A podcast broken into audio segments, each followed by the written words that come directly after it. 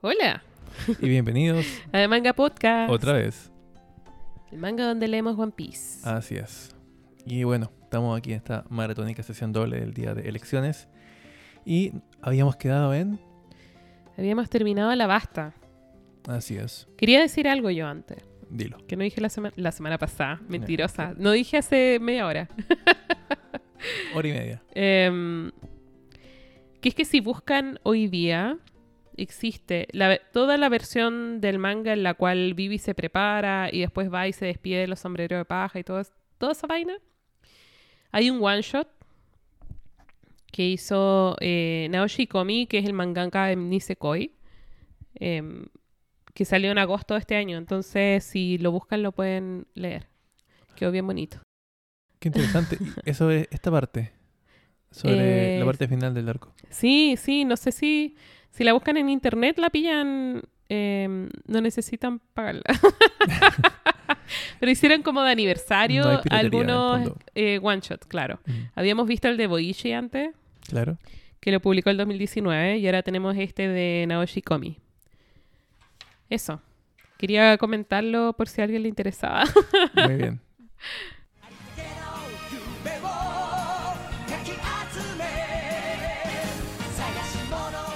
Eh, bueno, habíamos terminado el arco de Arabasta. Nuestros amigos habían ido. Y empezaron a eh, dialogar con Nico Robin. sí, pues habíamos el quedado. Cliffhanger pasado. Eh, sí, pues en el, en el último capítulo nos habíamos quedado con Nico Robin pidiendo unirse a la tripulación. Eh, y ahora partimos este capítulo con un flashback. Cuando están Luffy, Cobra y Robin en el mausoleo, cuando se está autodestruyendo y cayendo los escombros a su alrededor.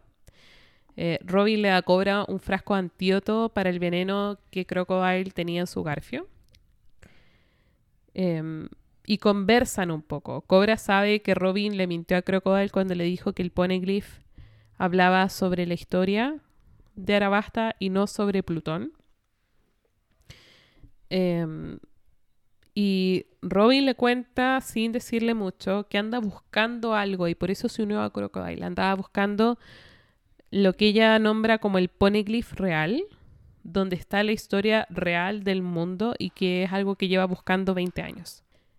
Em, y Robin se pone a llorar y le dice que es su sueño encontrarlo y ahora que esta era aparentemente su última oportunidad y ahora que no es lo que ella estaba buscando, no tiene nada más por lo que vivir. Em, y sin embargo, en vez de dejarla morir, Robin, la- o sea, Luffy la salva y por eso le dice que le debe, Le debe algo. le debe algo, tiene que hacerse responsable por haberle dejado vivir. Por eso era lo que decía antes de que se acabara el, el capítulo pasado. Claro. Em, se acaba ese flashback. No están todos muy felices porque Luffy obviamente le dice que sí, que tiene sentido, entonces la deja unirse a la banda. Bueno, de hecho también nos queda claro cómo es que Luffy sobrevivió, que era una de las cosas que a mí me, me causaban como extrañez, que por qué el veneno en el fondo eh, solamente lo dejó tres días tirado. Ujú. Acá explican que era porque le administraron la, eh, como el antídoto. Y también esto no- nos deja ver lo preparada que estaba Nico Robin respecto a Crocodile, que tenía como una, un antídoto especial para el veneno que él usaba. Sí, acá se entiende un poco porque Robin se pone a conversar con Usopp. Usopp la empieza a interrogar un poco. Entonces Robin habla de que fue arqueóloga, de que a los ocho eh, tenía la recompensa que todos sabemos que tenía sobre su cabeza y que como era muy niña, para poder sobrevivir se empezó a unir a distintas bandas criminales. Entonces se volvió experta en operar en las sombras, como que los iba traicionando y saltando de una en otra para poder sobrevivir. Y ahí vemos cómo poquito se los va ganando a todos con cosas. Ponte tú sale que anda trayendo la plata que le robó a Crocodile, entonces Nami le da la bienvenida. O Claro. porque es bonita, Sanji le da la bienvenida. Bueno, Em, de hecho, lo, lo chistoso acá es que Nami, también el, lo que quedamos del capítulo pasado, estaba bastante enojada porque más encima se puso su ropa. Sí, Y ahora es como, ok, hermana, eh, bienvenida. Porque le dice que andaba con todas las joyas que le robó a Crocodile. Em, ¿Qué más? Bueno, Sanji obviamente iba a caer. De hecho, algo de eso muestran en lo que quedamos antes. Y me gusta porque me recuerda un poco como al, al trasfondo de Nami. Ajá. que es como igual una vida dura la que tuvo que hacerse como con muchos criminales, irlos abandonando y después eh, meterse a otras tripulaciones, pero con la diferencia que ella tiene poderes. Ujú. Em, pasa esta situación y empezamos a responder la pregunta del capítulo, porque este capítulo se llama ¿Por qué el log post tiene forma de domo? Y empiezan a caer del cielo escombros y un galeón gigantesco, eh, con cadáveres y todo. Casi les cae arriba a ellos. Y esta página tiene una cita de un físico que se llama Willy Karen. Y dice, cualquier cosa que puedas imaginar la gente es una posibilidad en la realidad. Y resulta que el log post que tienen a mí empieza a mostrar la flecha hacia dónde estaría la siguiente isla, pero la flecha está indicándose el cielo. Esto igual es algo bastante interesante porque justamente como plantea el nombre de este capítulo, no hay otra explicación para que la log post tenga forma de domo o de una esfera, sino para que la aguja en algún punto pueda salir del plano horizontal y subir, o irse en diagonal, no sé. Y aquí es lo que pasa. po. Y mm, Robin les dice que ha leído al respecto, aunque no tiene idea si es verdad, pero que no habría solamente una isla en el cielo, sino que habría un océano. Y le insiste, el logpost no miente, en este mar te miente el clima y te mienten eh, todos tus propios sentidos, pero no te miente el logpost. Como que lo único en lo que tú puedes confiar Claro, ciegamente es en el, el.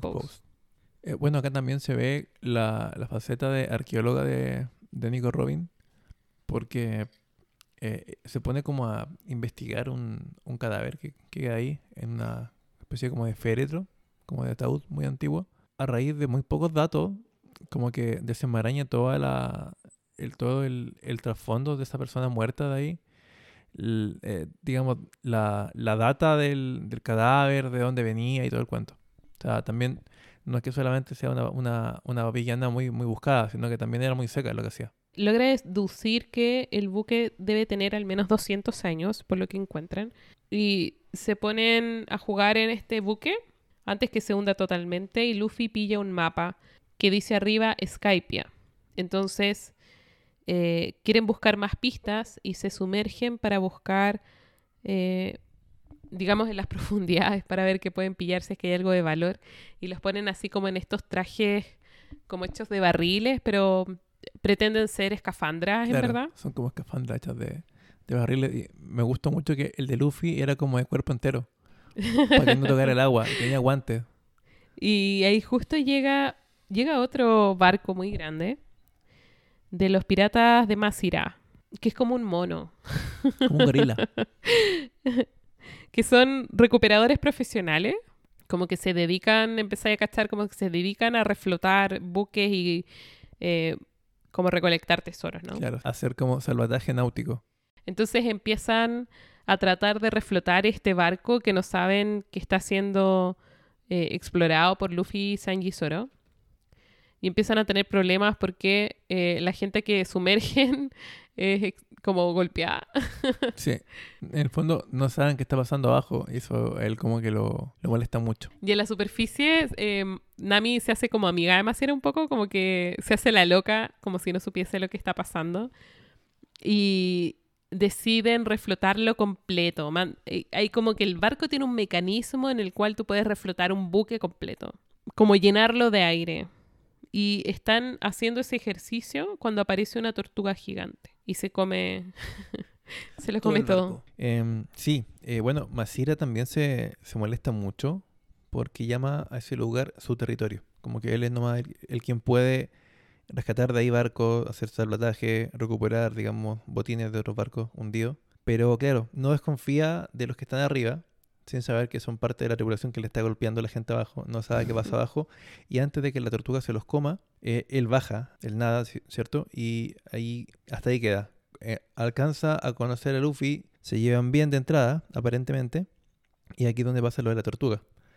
Que finalmente no hubo una operación de salvataje que bastase, sino que la tortuga sola subió con el barco metido dentro de la boca y los cables por fuera. Y acá pasa algo que a mí me dio mucha risa, porque logra salir Luffy, Sanji y Zoro, también Masira, y están todos como a punto de pelear porque él estaba muy enojado. Y de repente, si ustedes se fijan, en los paneles se ve la cara de todos con impacto, la cara hasta de Masira con impacto y la cara de la tortuga gigante con impacto. Así como que algo pasó, se oscureció todo y están todos como...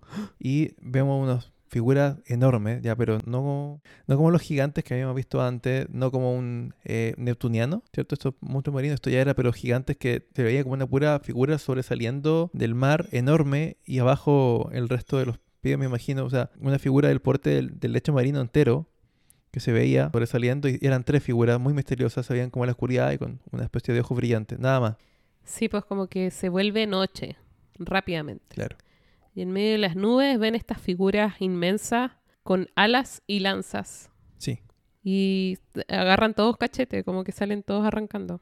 De hecho, acá todos, o sea, el barco de Masira, los del, Mer- los del Merrigo por otro lado, imagino que la tortuga también, todo el mundo arrancó de acá, esto era algo nunca antes visto. Igual eso es como todo un ejercicio en escala, porque justo antes que salgan las figuras, tenéis como la escala del Mary, que es chiquitito, la Claro. escala del barco de Masira, que es más grande, y la tortuga, que es mucho más grande que los demás. Y después estos gigantes, que son como ridículamente inmensos. Y lo divertido de los paneles es que te los va mostrando justamente en orden de esa escala, de cómo magnitud parten del más chico, del barco de Buffy, ¿cierto? Los personajes que están dentro, luego la tortuga y luego veis por qué diablos estaban todos así como impactados. Em, de este altercado, eh, obtienen un log pose, que es un log pose a Yaya. Y mm, esto les resuelve el problema inmediato porque el tema es que teniendo el log pose apuntando al cielo y queriendo ellos ir a la- una isla en el cielo, no pueden ir a otro territorio, uno, porque no saben hacia dónde tendrían que ir, dado que las brújulas no sirven, y segundo, si es que van a otro territorio, tienen que irse antes de que se resetee el log pose, porque si no van a perder em, la dirección a la cual la brújula los está mandando. Y de esta parte, una de mis partes favoritas siempre en los arcos es cuando está la tripulación discutiendo entre ellos, como interactuando, tratando de decidir qué hacen, si es que van al cielo, si es que van allá, allá eh, qué hacen cuando lleguen allá. Y están como en medio de esta discusión cuando de pronto caen gaviotas, porque Sí. hay un gallo matando gaviotas. em, y es una distancia tan larga que nadie ve desde dónde está disparando. Mm. Bueno, y también acá ya se estaban acercando como a la parte de calma de la isla, por lo tanto ya estaban llegando allá ya, solo que estaban viendo, o sea, discutiendo qué hacer después de esto. Y llegan a lo que se llama Mocktown, ¿cierto? Sí, llegan a Mocktown, que es una especie de puerto tortuga, así como una isla de rufianes. Sí, sí. Y vemos, empezamos a ver en este pueblo o en este puerto distintos personajes. Primero vemos a un peleador, como un gallo con pinta de luchador. Vemos eh, en pocos cuadros a Bellamy y la hiena. Eh, después vemos a Luffy y Zoro que empiezan a caminar por el pueblo y como obviamente se van a meter en problemas, Nami decide seguirlos. Les hace prometer que no van a pelear. Y esto es muy importante. Entre medio se encuentran con un hombre que tiene pinta enfermo, con un caballo que tiene pinta enfermo y les ofrece manzanas. Y Luffy agarra una manzana y se la come. Y justo cuando se la come, alguien explota más allá y dice, oh, fueron las manzanas que le dio a este gallo. Claro. Y resulta que este loco con, como, con cara enfermo anda regalando manzanas. Algunas de ellas son explosivas. Y le dice a, eh, a Luffy que tiene suerte. Y, y así van como recorriendo todo este territorio y llegan a un resort. De hecho, ahora que lo mencionaste, no había linkeado a este personaje con lo que nos muestran al final de esta parte. No recordaba quién era. Ahora lo recordé. Ah. Después lo, lo vamos a, a conversar. Bueno, llegan a una parte tranquila y resulta que es un resort que fue reservado por lo que dicen ser la banda de Bellamy. Se encuentran con un tipo que habíamos visto ya, pero no sabíamos quién era. Se llama Sarkis. Tiene pinta como si fuese de De- Motley Crue. Sí, iba a decir como de, de Aerosmith, pero sí, totalmente. Como de hair metal ochentero, ¿no? Am, anda como con un abrigo de piel, anda como con lentes, anda con una chica o más, no me acuerdo. Y un gorro como de vaquero. Em, O extraño, ¿no? Como un gorro blanco que tiene. ¿O no? chuta, no me acuerdo. Me equivoqué. No sé, No me acuerdo. no importa. Bueno, pero le dice así como, ¡Uy, qué hace la Yusma aquí! Si esto es un sitio que está reservado Claro. para nosotros. Y los echa, así como váyanse acá. Y de hecho les tira plata y es tan insultante que ni siquiera Nami recoge la plata gratis que hay ahí. Sí. Se van nomás. Y lo que sí, Sarkis como que reconoce a Luffy. Y cuando entra al resort y se encuentra con los demás de su banda, empiezan a conversar sobre la recompensa y sobre qué hacer al respecto, como que quieren cobrarla, ¿no? Llegan a la Pero- taberna. Sobre eso tengo una, una duda. ¿Un pirata se puede acercar a la marina con otro pirata capturado y decir, lo vengo a entregar sin correr el riesgo de que también se lo lleven preso? ¿Cómo cobra un, un pirata la recompensa por otro? ¿Se puede hacer? ¿Por qué no? Porque, ¿cómo la...? No sé. Que también como que te llevan preso, pues como que yo sea narcotraficante y vengo a entregar a un ladrón. y como que igual me van a agarrar, ¿cachai? No sé. Pero aún así, es que yo creo que hay, hay tratos oscuros, po. Da- aún Mm. así, O sea, está permitido. aún ahí sí hay gente en posiciones de poder que jala, po. No tengo idea. Como que, no sé, estoy pensando en Nesumi, que tenía tratos y contratos con Arlong, siendo Claro. Arlong pirata. Yo creo que deben tener maneras de hacerlo. po. Deben mandar a alguien más que no tiene recompensa. No sé. Nunca lo he pensado. Estoy segura que hay formas, sí. Mm, no, sí, tiene sentido. Ahora no sé si lo que quieren ellos es cobrar la plata o quieren simplemente Ganar como la fama de... como derrotarlo, claro, Mm. no sé. No, o no sé si es explícito, no me acuerdo. Pero entran, los chicos entran a una taberna, entran Nami, Zoro y Luffy, y Nami está tratando de averiguar más detalles, más información sobre lo que andan buscando. Y les cuenta el tabernero que se demora cuatro días el pose en fijarse. O sea que tienen ya máximo cuatro días para poder irse de ahí antes de que pierdan la señal hacia la isla del cielo. Y mientras esto pasa, Luffy está comiendo en el bar con un hombre que está sentado al lado de él y es un hombre que es totalmente lo opuesto de él. Eh, si Luffy es pequeño y delgado, este hombre es grande y gordo. Uno le gusta el pie y al otro no. Uno ama como el jugo que están tomando y el otro le carga. Em, y no solamente tienen los gustos absolutamente opuestos, sino que son competitivos. Así como que Luffy está listo para pelearse con este hombre Sí. a pesar de que Nami le pidió que no pelearan. Pero antes de que se puedan agarrar de las mechas, como que el tabernero le dice, no quiero problemas, acá están tus pies. Claro. Y este hombre sale del bar y los deja a los sombreros de paja solos en, el, en la barra. Y ahí es cuando entra Bellamy. Bueno, en todo caso, acá se va este pirata misterioso que también después vamos a ver que era bastante importante. Y sí, pues acá entra Bellamy, que es el antagonista y villano de este mini arco. Y llega justamente con la idea de eh, molestar a Luffy, de pelear con él y eliminarlo. El tema que vimos antes sobre la, la recompensa que hay encima de él.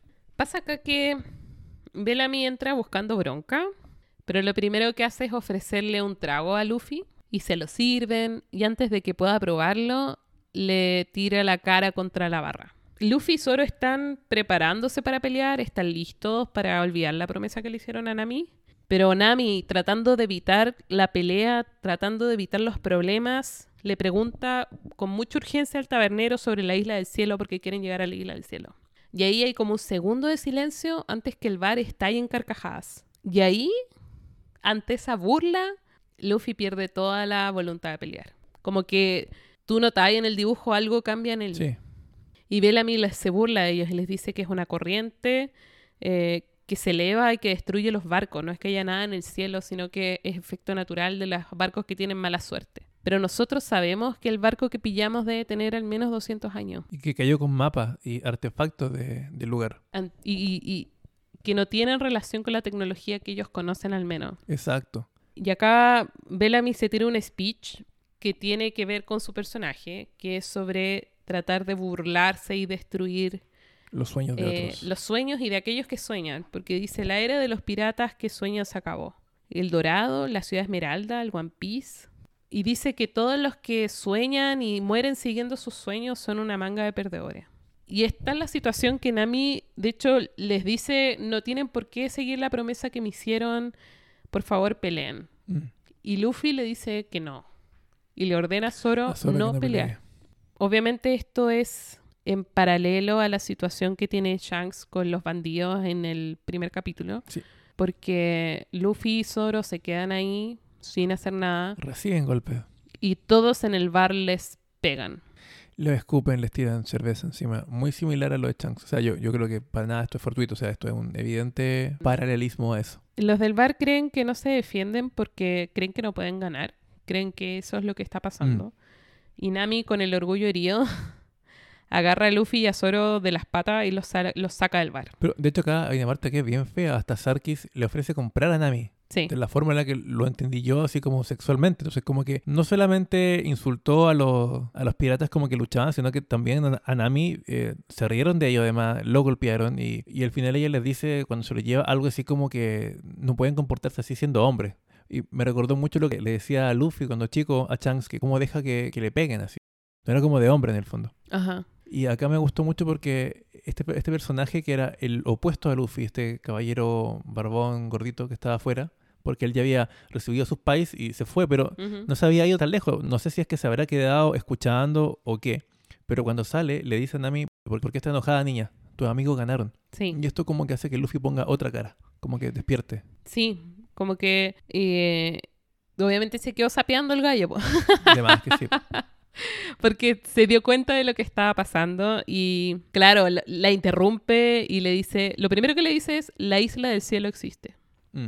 Lo, lo primero que le dice. Em, y ahí, como dices tú, Luffy se levanta y tiene así como un flash de recordar a Ace y a Shanks. Mm. Y ahí no, no sé si es que es algo que tiene él en su, en su cabeza, porque no son palabras textuales de ellos, pero era algo así como, ¿quiere ser tan bueno como nosotros? Por- porque estaban hablando como en, no en la persona de él, sino que entendía que eran como diálogos de ellos. Pero no sé si son diálogos que le dijeron en algún momento o era lo que es como que se estaba imaginando. Pero bueno, de todas maneras es muy bonito porque evoca justamente este primer momento con Shanks y también como las dos figuras que él quiere seguir. Y bajo esa lógica claramente hizo lo que tenía que hacer. Este hombre dice, la nueva era de la que ellos hablaron es basura. Que la era de los piratas soñadores terminó. Los sueños de las personas nunca terminan. ¿No es verdad?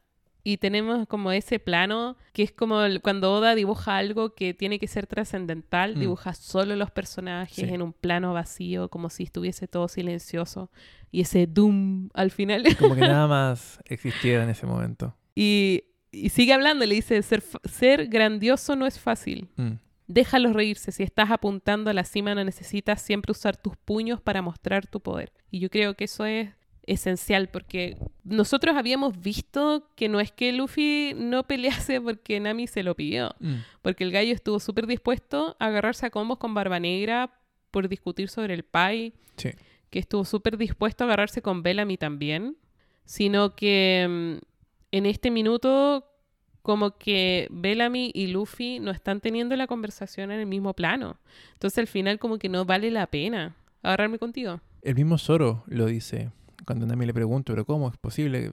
Y él le dice, simplemente me dio pena. Simplemente encontré que no valían la pena para pelear con ellos.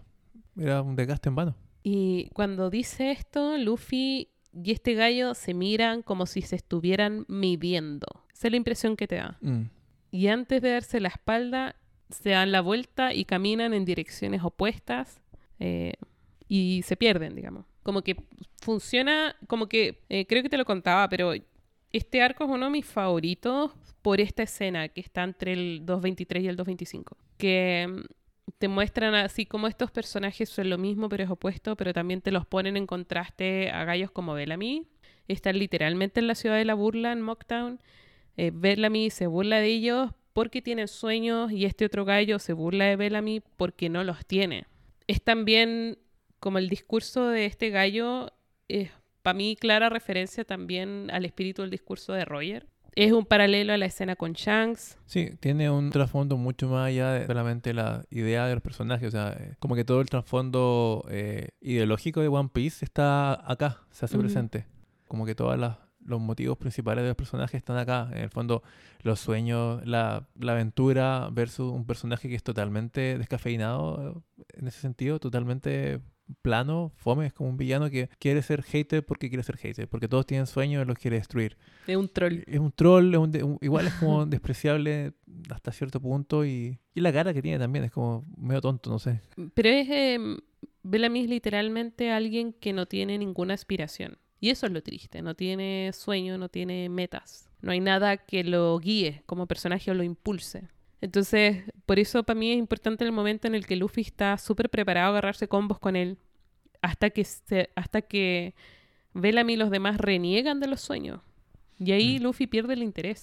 Se da cuenta que no es, no es material para rival, no, No es un obstáculo, ¿cachai? no da- claro, no, no da abasto, no, Distinto es, ponte tú, ancho, un personaje que teniendo un sueño opuesto a ti, eh, este obstáculo, pero en el fondo están como en el mismo campo de batalla, por decirlo así. Sí. Este gallo ni siquiera es un obstáculo. Justamente lo que hay que hacer con los trolls en internet. No hay que pescarlos. Ni para su vida, no es obstáculo para sus trolls. sueños, no es obstáculo para sus compañeros. Como que el único minuto en el que Bellamy se vuelve un personaje importante es cuando es literalmente obstáculo para alguien que él quiere. Claro. Solo ahí. Pero en ese minuto, en, en este minuto en el que estamos en el bar, saliendo del bar, no tiene ningún interés en este gallo. Eso. Em, entre medio pasan algunas cosas. Usopp sigue parchando al Merry.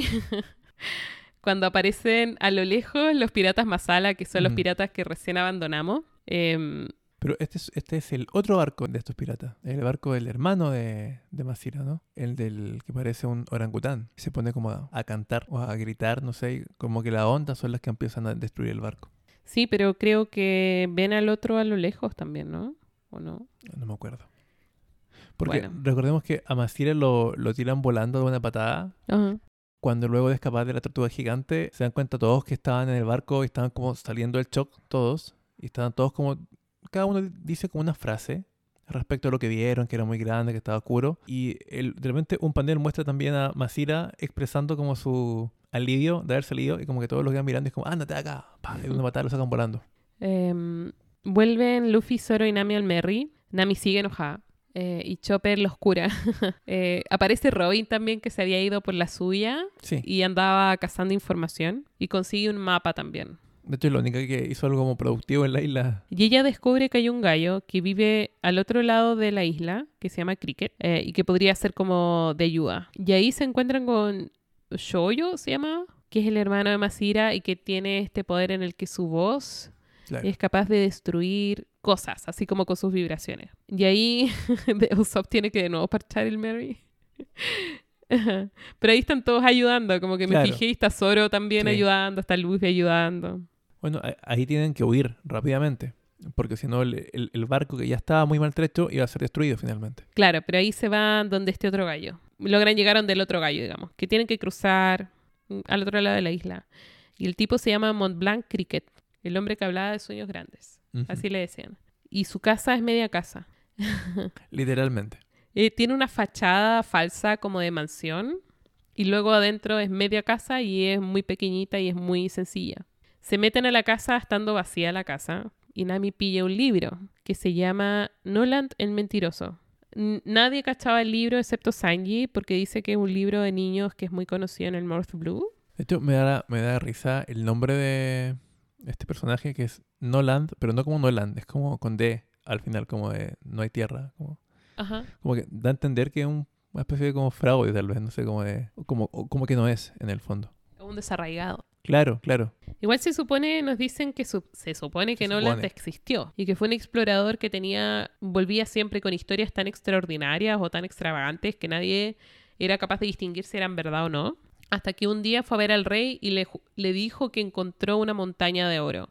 Entonces no sé cómo, se consiguió 2.000 soldados con el rey y partió en la búsqueda de esta montaña de oro. Y cruzaron los océanos y en un viaje muy difícil porque lograron llegar al final solamente 100 soldados. Y cuando llegaron había solo tierra, solo jungla, no había oro. Y esta mentira es lo que le costó a Nolan la vida. El rey lo condenó a morir. Y antes de morir, este dijo, ya sé, la montaña de oro debe haberse hundido en el mar. Y resulta que el tipo, en la ca- el tipo dueño de la casa donde nos metimos Cricket. es Cricket y es descendiente de Nolan. Y no solamente Nolan murió en desgracia, sino que arruinó la reputación de la familia hasta el día de hoy. Eh, como que te dan a entender que Cricket sufrió N por ser descendiente de este gallo. Como bullying, así. En el colegio cuando chico. Y Cricket es un buzo y se desmaya y Chopper lo sana y se da cuenta de que es un problema de la presión. Bueno, acá también entra otra vez todo el conocimiento que tiene Oda sobre temas náuticos o de navegación o incluso sobre buceo. Y te explica muy bien que lo que les pasa a todos los buzos cuando salen sin una eh, debida descompresión. Que al estar expuesto mucho tiempo o muchos años eh, a las altas presiones que hay cuando tú te sumerges, a la vuelta que tú vuelves a una presión normal, digamos, sobre tierra firme, las moléculas de oxígeno en tu cuerpo se acumulan en la sangre y pasan también como a, los tejidos y pueden causar inflamaciones, destrucción de tejido u otro órgano mareo y Mm. también es como lo que le pasa a él. po. Explican eso, Chopper lo explica y me gustó harto porque si bien es cierto, esta es una obra de, de fantasía, eh, te deja claro que maneja las mismas, o por lo menos casi las mismas reglas físicas que nuestro mundo real. O sea, no hay como magia acá, ¿cachai? Ujú. No en este caso. Claro. Por lo menos no, no en este caso. Mira, incluso lo que se viene más adelante, si bien igual medio fumado, pero aún así trata de tener ciertos fundamentos que podríamos decir que son fieles como con la ciencia, aunque no funcione de la misma manera. Eh, bueno, Cricket nos cuenta que la familia Montblanc en verdad le cree a Nolan y que Cricket ha vuelto como la, la meta de su vida poder ganarle a su fantasma Claro. para vengarse de él, para arruinarle la vida. Eh, como que su sueño es, eh, de hecho, demostrar que tenía razón. No para limpiar su nombre, sino para vengarse de él. Eh, acá noté mención especial de las cosas que me dan risa. Cuando Montblanc está, Cricket está hablando así como de esta familia famosa, de un mentiroso, no sé qué, y Luffy se da vuelta todo el rato a ver a Sí. Usopp. Parte me- también me dio mucha risa porque, Y Usopp le dice, pero si ni siquiera me es ese. sí, es que claro, bueno, lo primero que uno piensa cuando oye como un charlatán, po, pero este gallo al parecer no contaba cuentos, pues, si eran verdad. Otra cosa de la que nos enteramos acá es que él es el líder de la banda de los Piratas Gorila, que eran estos dos Sí. hermanos, que después llegan acá a la casa y en vez de pensar y no razonar como ellos creían y que iban, iban a tener que pelear, se dan cuenta de que porque ellos están cuidando a su jefe, ellos inmediatamente como que no pelean, como que no, lo- no lo cuestionan, les creen y se hacen amigos. Son crédulos y buena gente. Sí, Bueno, Cricket les muestra que tiene la bitácora de Noland, que tiene, no sé, no anoté, como 400 años de Mm. antigüedad. Y la empiezan a leer. Y Noland habla de tecnología que funciona con viento propio, por ejemplo. sí. em, y de islas en el cielo que nunca se han visitado. Como que empiezan a leer y es como, Nolan tiene que saber de lo que estamos buscando nosotros. Claro. O por lo menos tuvo que haber estado ahí. Y con Cricket empiezan a vislumbrar una forma de llegar al cielo. Em, Cricket les cuenta que hay un fenómeno que ocurre en el mar en esta zona. En medio del día se oscurece el cielo y la sombra que se forma es una masa muy densa de nubes que la denomina Cumulumbus emperadora. Como los Nimbus. de esa cuestión. Y eh, cuando ocurre ese fenómeno, luego viene otro que es el knock-up stream, Claro. que sería un chorro de agua que sale desde las profundidades y se lanza al cielo. Eh, no siempre ocurre en el mismo punto y que lo importante eh, es poder entender cuál es el momento de navegarla. Eso. Y que se eleva con fuerza por un minuto entero. También, bueno, se da a entender de que todo ese oscurecimiento que se da en el mar es por esta nube que es gigante. Porque le dicen como las nubes no pueden oscurecer, pueden tapar el sol, el sol puede quedar más oscuro, puede quedar todo más opaco, pero nunca se hace de noche. Y le explica que estas nubes son distintas, por eso se llama emperadora, es como ya la nube de las nubes. pues. Y mm, acá noté un momento feo de Usopp. Como que Usopp tiene tanto miedo de ir al cielo que le dice a Cricket que es un mentiroso, sabiendo, recién nos contó de su historia y de su vida y de lo que le hizo daño ser pariente de Cricket, o sea, de Nolan. Y le llama mentiroso y duda de su bondad y, mm, y un momento feo. Así como que, que Mm. Usopp ha tenido un arco bien positivo, pero todavía tiene como estos retrocesos que es normal igual, ¿no? ¿Sabéis que yo igual no lo vi así? Lo tomé como otra cosa. Mm. Por un momento le creí y dije, "Eh, este weón debe saber distinguir a un mentiroso, porque está entre mentirosos, o sea, debe saberse todas las técnicas.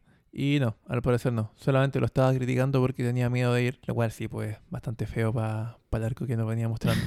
que por lo menos, a lo mejor no en términos de como fuerza física, pero sí por lo menos en términos de como interior, está bastante bueno. Pero eh, al mismo tiempo creo que es súper normal Mm.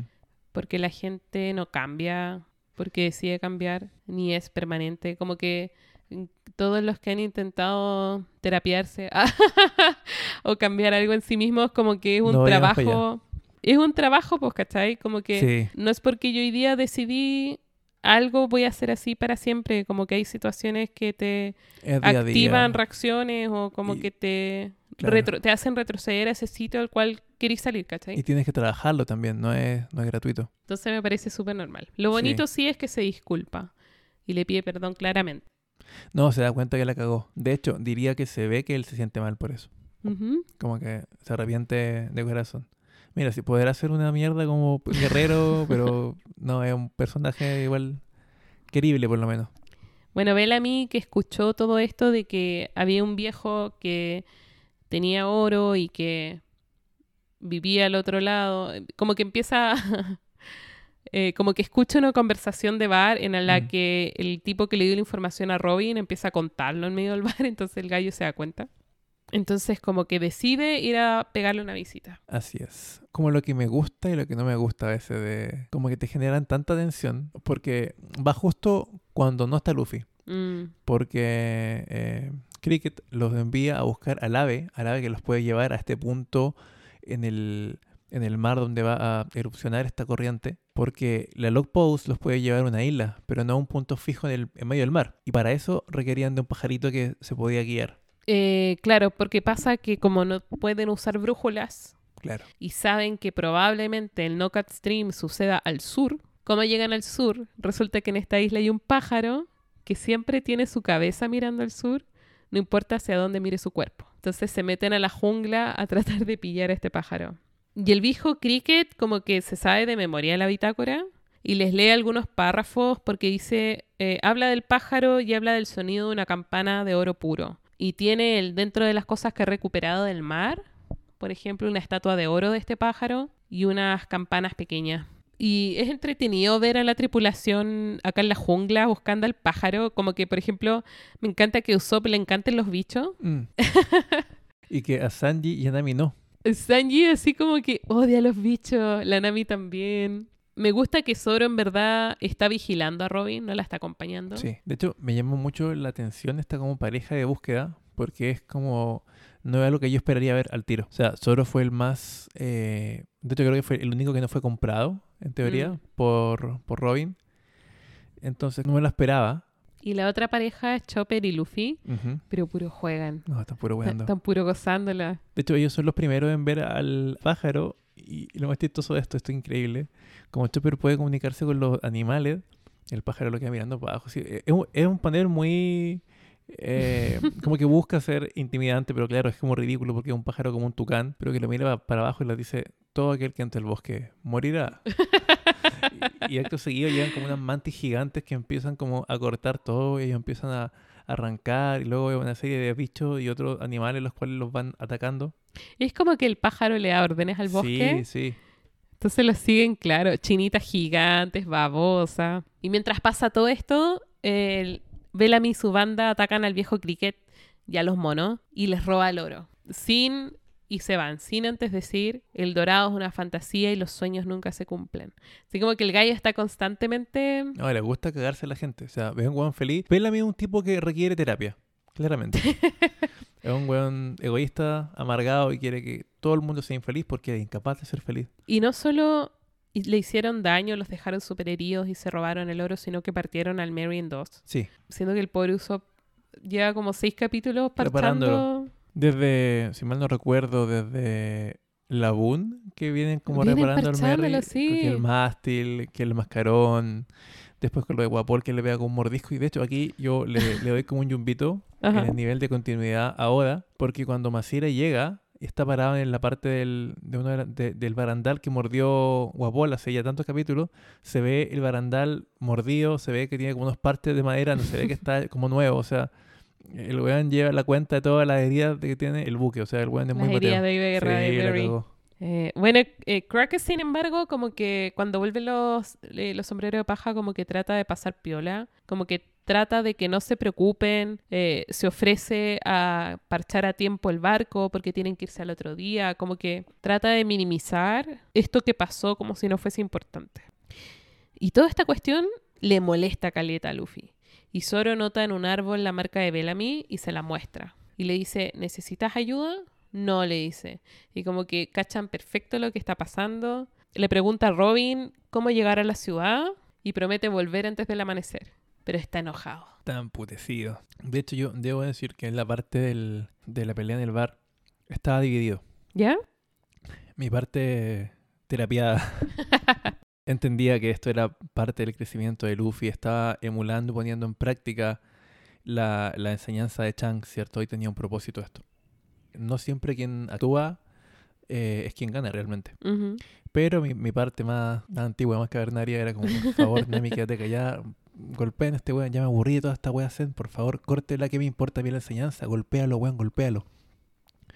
Y bueno, eh, creo que al final es mucho más eh, satisfactorio porque cuando Luffy se va acercando, eh, a estos piratas les llega la noticia de que el valor de Zoro y de Luffy ha sido actualizado. Ellos tenían el valor antiguo, eh, que era como de 30.000 y 20.000, algo así. No tenía nada Zoro. Ah, Zoro no tenía nada y Luffy tenía 30.000.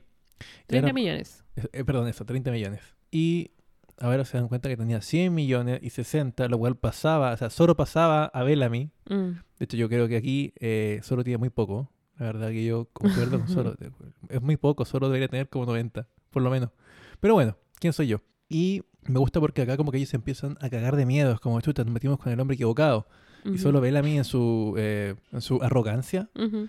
dice, nada, ¿qué van a hacer? Como que se pone a negar eh, esta como puntuación que ahora que lo, que lo estamos viendo más de cerca, porque recién ahora nuestros personajes tienen como una bounty tan alta, nos damos cuenta que este como sistema de recompensa es la escala de poder en One Piece. Ujú. Y me gusta mucho porque es una forma creativa de hacerlo, porque en el fondo son piratas, ¿cachai? En el fondo el más brígido es el que es más buscado, ¿cachai?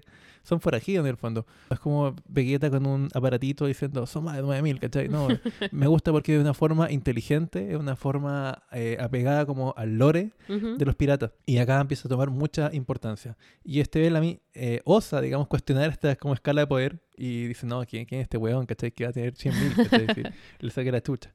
Y dice, no, cabrón, no va a pasar nada. Le da como un discurso, otra vez reafirmando su carácter pedante, contador. bravucón. Claro. Y de repente están todos tomando y se escucha, Bellamy, sal de ahí. Y como, la cara.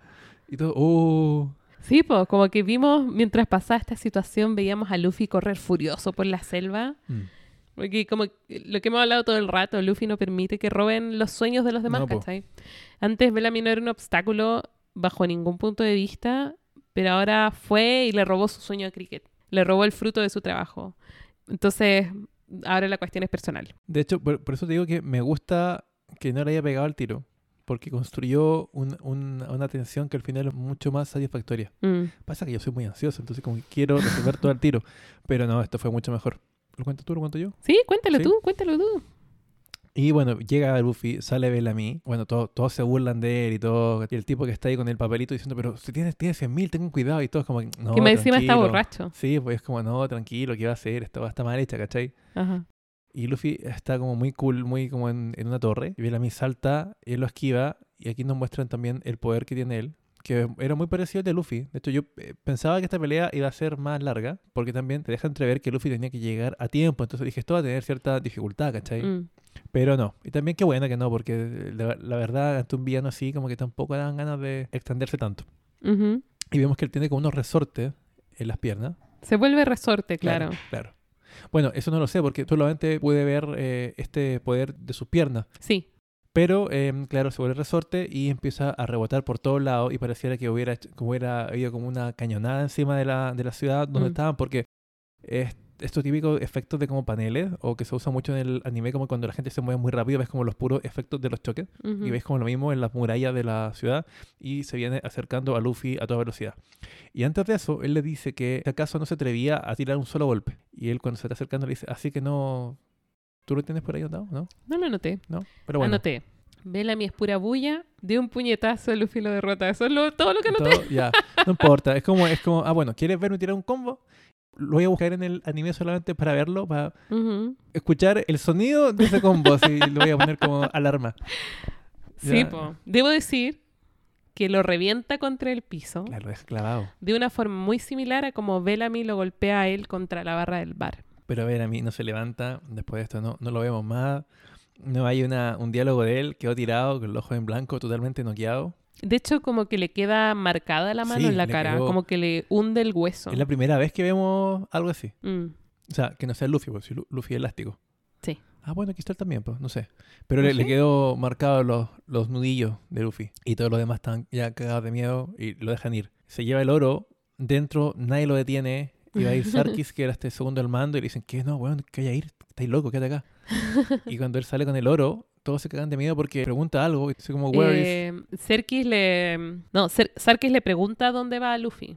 Ah, claro, claro. Y Luffy le dice al cielo. Doom sale atrás. Em, como que nada de esto cambió ni su objetivo Mm. ni nada, no lo movió, ¿cachai? Em, Bueno, porque hay que decir que Luffy está muy entusiasmado con la idea de ir al cielo. De hecho, Usopp también lo estaba hasta que se dio cuenta que era tremendamente peligroso. que una parte de mí es muy Usopp. Como si yo estuviera ahí, yo estaría así como, pero cabros. Quizá hay un ascensor. Em, quería hacer una mención especial en este capítulo, que se llama El poder más grande del mundo, y es el capítulo 233. Porque esta es la única portada donde aparece negra en vez de blanca. Y eso fue porque ese año, que fue el 2002, va- falleció Shinga Jin, que era un mangaka que trabajó con Oda cuando eran asistentes de Watsuki en Rurouni Kenshin. Ah, era parte de la Ruro Gang. Como Claro. le llama él en los SBS. Eh, entonces, en honor a, como en recuerdo de su muerte, él había fallecido recién, como que puso de luto la portada. Y mm, Shinga Jin es el mangaka de, de Escuela de Detective, Tantei Gakuen Q, Oh, que eso es lo único que idea. conozco de él, la verdad. Pero eso quería mencionarlo. bonito, está bien. Buen dato. Acá, en este capítulo, que de nuevo se llama El poder más grande del mundo, empezamos a ver cómo se movilizan distintos personajes en el mundo. Primero, en algún lugar, no sabemos dónde es, está Baggy con Alvida y su tripulación y Ace. Llega Ace de la nada. Llega Ace de la nada, les Se pide comida, barco, obviamente, claro. eh, se sube. Y Baggy les dice a los demás que no le pueden hacer nada porque Barba Blanca es el único hombre que peleó contra Roger y vivió. Mm. Em, Y él es un pirata de Barba Blanca, el segundo al mando, creo, y te hacen como toda la exposición de como el, el currículum de ambos, de que Barba Blanca no permite que nadie toque a ninguno de los suyos. Y Ace es el capitán de la segunda división de Barba Blanca. Em, claro, y te dice que Barba Blanca es el hombre más fuerte, te dice Baggy, y es el más cercano a encontrar el One Piece. Esta parte me, me- me recordó como a cuando te, te presentaban a Chaca de Virgo y te decían el hombre más cercano a Dios. Este, que- claro que te dicen que es el tipo más cercano al One Piece, el que está más cerca de encontrarlo y todo el cuento. Y después cambiamos de locación. Y estamos en un lugar que supuestamente es la tierra sagrada de Marilloa. Ujú. Es la primera vez que vemos a estos viejujos y son los líderes del gobierno mundial. Son obviamente puros hombres. Buena, buena crítica de todo caso. Son cinco hombres muy viejos, son todos muy ancianos, que están hablando y discutiendo sobre un posible contacto entre Shanks y Barba Negra. Barba Blanca, ¿no? Barba Blanca. Perdón. Eh, son cinco viejos que hablan de un posible contacto entre Shanks y Barba Blanca. Y que debía ser evitado. Quieren evitarlo a toda costa y también se ponen a discutir de que necesitan poner a un nuevo Shishibukai después de que Crocodile fue derrotado. Y nos dicen que están esperando, aunque los convocaron, no saben cuántos van a llegar, al resto de los Shishibukai.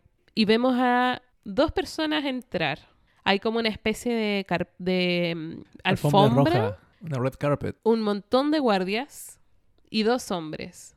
Uno que es puro fashion, Sí. que se acerca con un abrigo así como de como de piel gigante. Muy similar a, a, como era Sarkis, pero me, me recordó más a esta entrada de los luchadores, como a Edge. Mm. Este rumón rubio pero blanco. Y también Sí, como sí, que andaba sí. así con una, eh, con, con una chaqueta pelúa gigante, pero con todo el torso descubierto mostrando los abs. Y es Don, Don Quijote o Flamingo. Claro. Y otro hombre que viene sosteniendo una Biblia, que es mucho más, es alto y es como más compuesto, y que se llama Bartolomeo Kuma, Con K. con K. Eh, y en Marilloa entran estos dos piratas, ¿no? Que son parte de los Shishibukai. Vemos que Flamenco tiene una recompensa de 340 millones y que Kuma tiene una recompensa de unos 296 millones.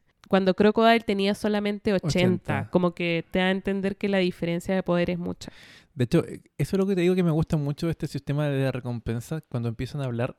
Porque cuando hay algo que te mide el poder de alguna manera y te van presentando a los nuevos villanos o los nuevos arcos que te cambian drásticamente el nivel de poder, implica que esa es como la vara. Esa es la vara como con la cual medirse de acá en Ujú. adelante. Entonces, tú te cuestionas, pero ¿cómo van a, cómo van a lograrlo? ¿Cachai? Si casi como que los doblan ahora. En, Sí, no, no en poder, sino como en, en esta como sensación de como peligrosidad, de como prontuario eh, criminal, ¿cachai? Sí. De hecho, a mí por lo general no me gustan mucho estas como sistemas de medidas que sean tan explícitos, Ajá. Salvo en estos casos. Me recuerda cuando pasáis de la saga de Namekusei, perdón, de, de los Saiyajin a la saga de, de Namekusei y estáis con Vegeta ahora como semi aliado y te muestra con el, eh, con su rastreador cuánto era el poder de él comparado con el de Sarvon y Dodoria, que eran como los dos que estaban antes de, de Freezer. Y luego él te habla de la cantidad de poder que tenía Freezer y tú dices, pero ¿cómo crees que lo van a hacer? ¿Cachai? Ya, ya mandó a la mierda el poder, ¿cachai? O me pasa también un poco cuando estáis viendo lo- los siete pecados capitales y también cuando ya te hablan de que llegan estos como Los demonios. los mandamientos. Y también como que te suben la escala de una y tú decís, pero ¿cómo si este tiene 13.000, este tiene 50.000? ¿Qué mierda van a hacer, cachai? Entonces, me gusta cuando las escalas de poder son usadas justamente para esto, como para escalar, para medir, para generarte como una expectativa para más adelante. Más allá de eso, como que no me gusta porque como igual te limita el tener todo como en números, lo hace como más frío a la hora de como predecir una batalla porque es como la lógica te dice que el que tiene más debería ganar, pues eso vemos que no siempre es así, pues, como que no se respeta mucho. Pero me gustó. Y antes de que sigas, quiero contar otra cosita.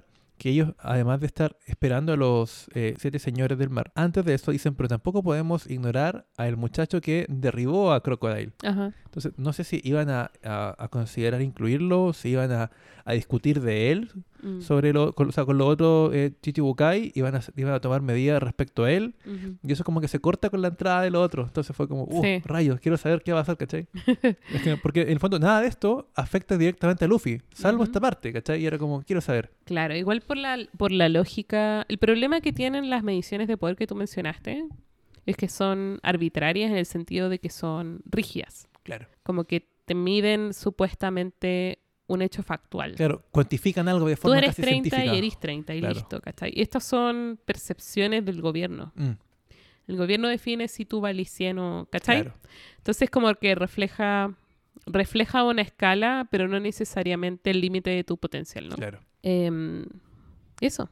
Estamos en Marilloa y empezamos a ver un poco el personaje de Doflamingo, que es pura moda. Mm, Y Doflamingo está armando problemas. No sabemos cuál es su poder, pero lo vemos riéndose muy relajadamente mientras trata de hacer que los marinos se maten entre sí. Está en una habitación con el comando general. Entonces lo vemos así como forzando a que alguien ahorque a otro alguien y luego tratando de hacer que se apuñalen. Sí. Em, y se nos dice explícitamente que eso es Doflamingo haciéndolo. No sabemos cuál es su poder, sí. Eh, y Kuma no interviene, ni habla, guarda silencio. Eh, de hecho, no lo vemos interactuar en ningún minuto en estas páginas. Y toda esta situación se interrumpía con la entrada de un hombre que tiene por apodo Buda. Tiene una gaviota en la cabeza, una trenza de chivito y entra acompañado de una cabra. Es el comandante supremo de la Marina y se llama Sengoku. Sí, es el, el manda más de todos los, los marinos. Me gusta que también entra como una señora que él- es la que hace calmar como a Doflamingo. Y ahí recién Sí. como que él deja de... Igual te da la impresión de que se la esperaban. De hecho, cuando Sí, dicen así como los invitamos, pero son piratas, así Mm. que no sabemos qué va a pasar. Sí, como que igual es, como eso, es como el, el meme. Si saben cómo soy, ¿para qué me invitan? Saben cómo me pongo. Y entra otro personaje, que es Mihawk, que sabíamos que era Chichibukai y ahora lo vemos en esta habitación por primera vez y que viene porque dice que está interesado por saber eh, lo que van a hablar. Y cuando está a punto de darnos más información, entra otro personaje, pero por la ventana, que es un tipo que se llama Lafitte, que tiene cara de mimo, pero como mimo poseído. Mm, Como un mismo black metal. Y mm, quiero hacer notar a Lafitte porque es el único que no tenía invitación. Sabemos que este edificio es el mismo edificio donde están los cinco viejos del gobierno, Claro. sabemos dónde está el comandante supremo de la Marina, están los Chichibukai acá. O sea, no y es- logró es llegar, a ese salón sin problemas. Nadie lo detuvo. Entonces te da la impresión de que debe ser un tipo peligroso. Sí, porque o sea, también tienes a tres de los siete señores del mar, bueno, seis ahora sin Crocodile, que están ahí y tú llegas ahí, aparecís con una ventana con toda la persa del mundo. O sea, probablemente es peligroso. O sea, está ahí Mm. alardeando frente a los tipos más peligrosos del mar. Hay que tener harta confianza en sí mismo para hacer esa hueá, po. Y mm, Lafitte viene a arengar por su capitán. Eh, Que no es otro que. dice, quisiera presentar a Teach como propuesta de los Chichibukai. Aunque es un don nadie, eh, como que este gallo promete hacer algo pronto que no va a hacer que olviden el nombre de Barba Negra. Barba Negra. Y mm, bueno, antes de que sigamos, porque la parte que viene se, se pone aún más, más buena en términos de exposición de más y más información respecto a todo esto. Me gusta porque esto descarta ciertas cosas. Eh, por ejemplo, yo había eh, dado la teoría de que si a lo mejor Mihawk conocía a, a Chang, si él era como el espadachín de su tripulación, no, pues en- acá entendemos que él era parte de los, eh, de los siete señores y que incluso Changs no, porque por algo están hablando de que eh, Barba Blanca con Changs no se deben encontrar, o sea, me da a entender que ellos no son parte de esto, o es como lo tomo yo. Ajá. Entonces, aquí veo que Changs no necesariamente está en el mismo bando, entre comillas, que, que Mihawk, pero si se conocen, si son amigos, si por lo menos lo ha invitado a tomar, o sea, imagino que debe tener algún tipo de relación con él, pero no, no así eh, que tengan o compartan los mismos eh, alineamientos. po. Así que lo encuentro muy interesante también. Y bueno, acá nos hablan de Barba Negra y, y sigue. Eh, bueno, resulta que Barba Negra es el hombre que habíamos visto afuera del bar que habló a favor de los sueños. Vimos que todos los personajes que habían estado causando distinto tipo de alboroto en Yaya son parte de la tripulación de Barba Negra. El luchador, el francotirador y el caballero este, o sea, no caballero, este como doctor de la peste, que yo no entendía por qué estaba ahí. Y ahora que tú lo mencionaste, como que lo, lo dimensioné. Ajá. Y es el médico, El médico, justamente. Pero es como un doctor como que se encarga también de como la muerte. con Porque, cara enfermiza. sí, porque te, te lo, te lo presentan, yo creo que esto tampoco es como antojadizo, como el Pale Horse, como el, Mm, el caballo del, del cuarto jinete, sí. ¿cierto? Y es como literalmente, claro, es como el, el médico, pero es la muerte en verdad. Sí. Como que todo es un opuesto Mm, a nuestra tripulación. sí. De hecho, de, de partida, el francotirador de ellos se ve muy capaz, lo cual ya es, es un opuesto total. a- Oh. No, pero que como disparó de como dos kilómetros, pues, o sea, Bueno, eh, después vemos a otro personaje. Nos dicen, en la gran línea, en el barco de Barba Blanca, oh, también. aparece alguien, mensajero de Shanks, enviándole una carta a Barba Blanca. Rockstar, que es el nombre del gallo que es mensajero, es un novato de la tripulación, que tiene 94 millones de berries. Y un novato. y es un novato. Entonces, como que esto te habla un poco del nivel de pirata del que estamos hablando. Claro. No solo el nivel de Barba Blanca, sino el de de Shanks, mismo. Porque hasta ahora no, digamos, Shanks no era relevante para nadie más que para Luffy. En términos de como importancia en el, en el mundo. Sabíamos que conocía a Mihawk, pero eso no garantizaba que fuera un, un pirata de tanto renombre. Y ahora vemos que si el, como el, el junior de su, de su equipo, ¿cierto? El, el practicante recién llegado, tenían un, un poquito menos que Luffy. es como, puta, Shanks debe ser un tema también. Bueno, y se nos revela Barba Blanca en este panel como un tipo inmenso, eh, muy alto, y su figura que es imponente, intimidante, a pesar de que está enchufado a 8000 máquinas y agujas. Mm. Y Como cuando sueros. sale como la tarjeta de presentación, dice Edward Newgate, el hombre más fuerte del mundo. Sí. O sea, ya es la segunda vez que se nos pinta como el pirata más, más poderoso. Ajá.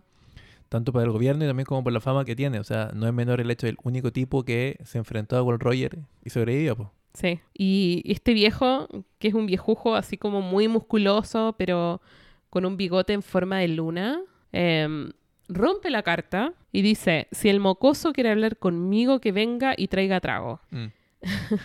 Dice que sabe además que Shanks quiere hablar sobre Ace y Barba Negra. Em, y esta escena muestra varias cosas, no solamente a los personajes literales, habíamos oí- oído hablar de Barba Blanca desde que nos encontramos con Ace, Sí. pero es primera vez que lo vemos, sino también un poco de la política de los piratas y del mundo. Shanks aparentemente está involucrado con la contingencia del mundo, anda con los perros grandes. eh, aparte de esta noción de la escala de poder de los jugadores, como que te da la impresión que se están moviendo cosas Sí. y están pasando Que cosas juego, más allá de lo que nosotros vemos con nuestros ojos. que es con la tripulación del Merry Go. ¿Cachai? Que es lo que me gusta a mí de One Piece, como que el mundo sigue, sigue girando a pesar Mm. De que, ponte tú, Luffy podría retirarse, irse a una playa y vivir ahí, y el mundo seguiría pasando, Claro. seguirían sucediendo cosas. Podría estar dos semanas comiendo en un buffet libre en una playa paradisíaca de algún lugar de la gran línea, pero el mundo va a seguir girando y puede seguir quedando la cagada. No se detiene porque tu protagonista no esté ahí, que encuentro que eh, no es algo que hagan todos los mangas, en verdad. Y también la impresión de que este rollo de Ace con Barba Negra parece ser más complicado de lo que nosotros conocemos. Sí, como que el... De hecho, Como que chorrease más allá de la tripulación de Barba Blanca. De hecho, acá llegan, eh, o sea, esto ya tiene mucha más repercusión con muchas de mis teorías y cosas que yo me estaba ya preguntando. Porque, primero, entonces Chang sí conoce a Ace, por lo menos de nombre. Cuando yo me preguntaba cuál era la relación con él, porque si conocía a Luffy de chico, al menos ahora lo conoce de nombre. Sigo sin saber si lo conocía de chico, pero bueno, ya algo que me van contestando. Empiezo también a entender una pregunta que no me acuerdo si me hice en el primer capítulo o en el segundo de este podcast, que era que cuando Baggy comenta que él conoció a Changs y los dos estaban como eh, de como junior, eh, Ujú. como de nu- nuevitos, ¿cierto? En la tripulación de otro pirata, yo intuía que debe ser un gran pirata. Y acá no es eh, antojadizo que se nos comenta que Baggy conocía a Barra Blanca y Changs también por el tipo de, de forma en la que él se, se va a referir a él más adelante. Ujú. Es muy similar a la que tiene Sanji con el chef.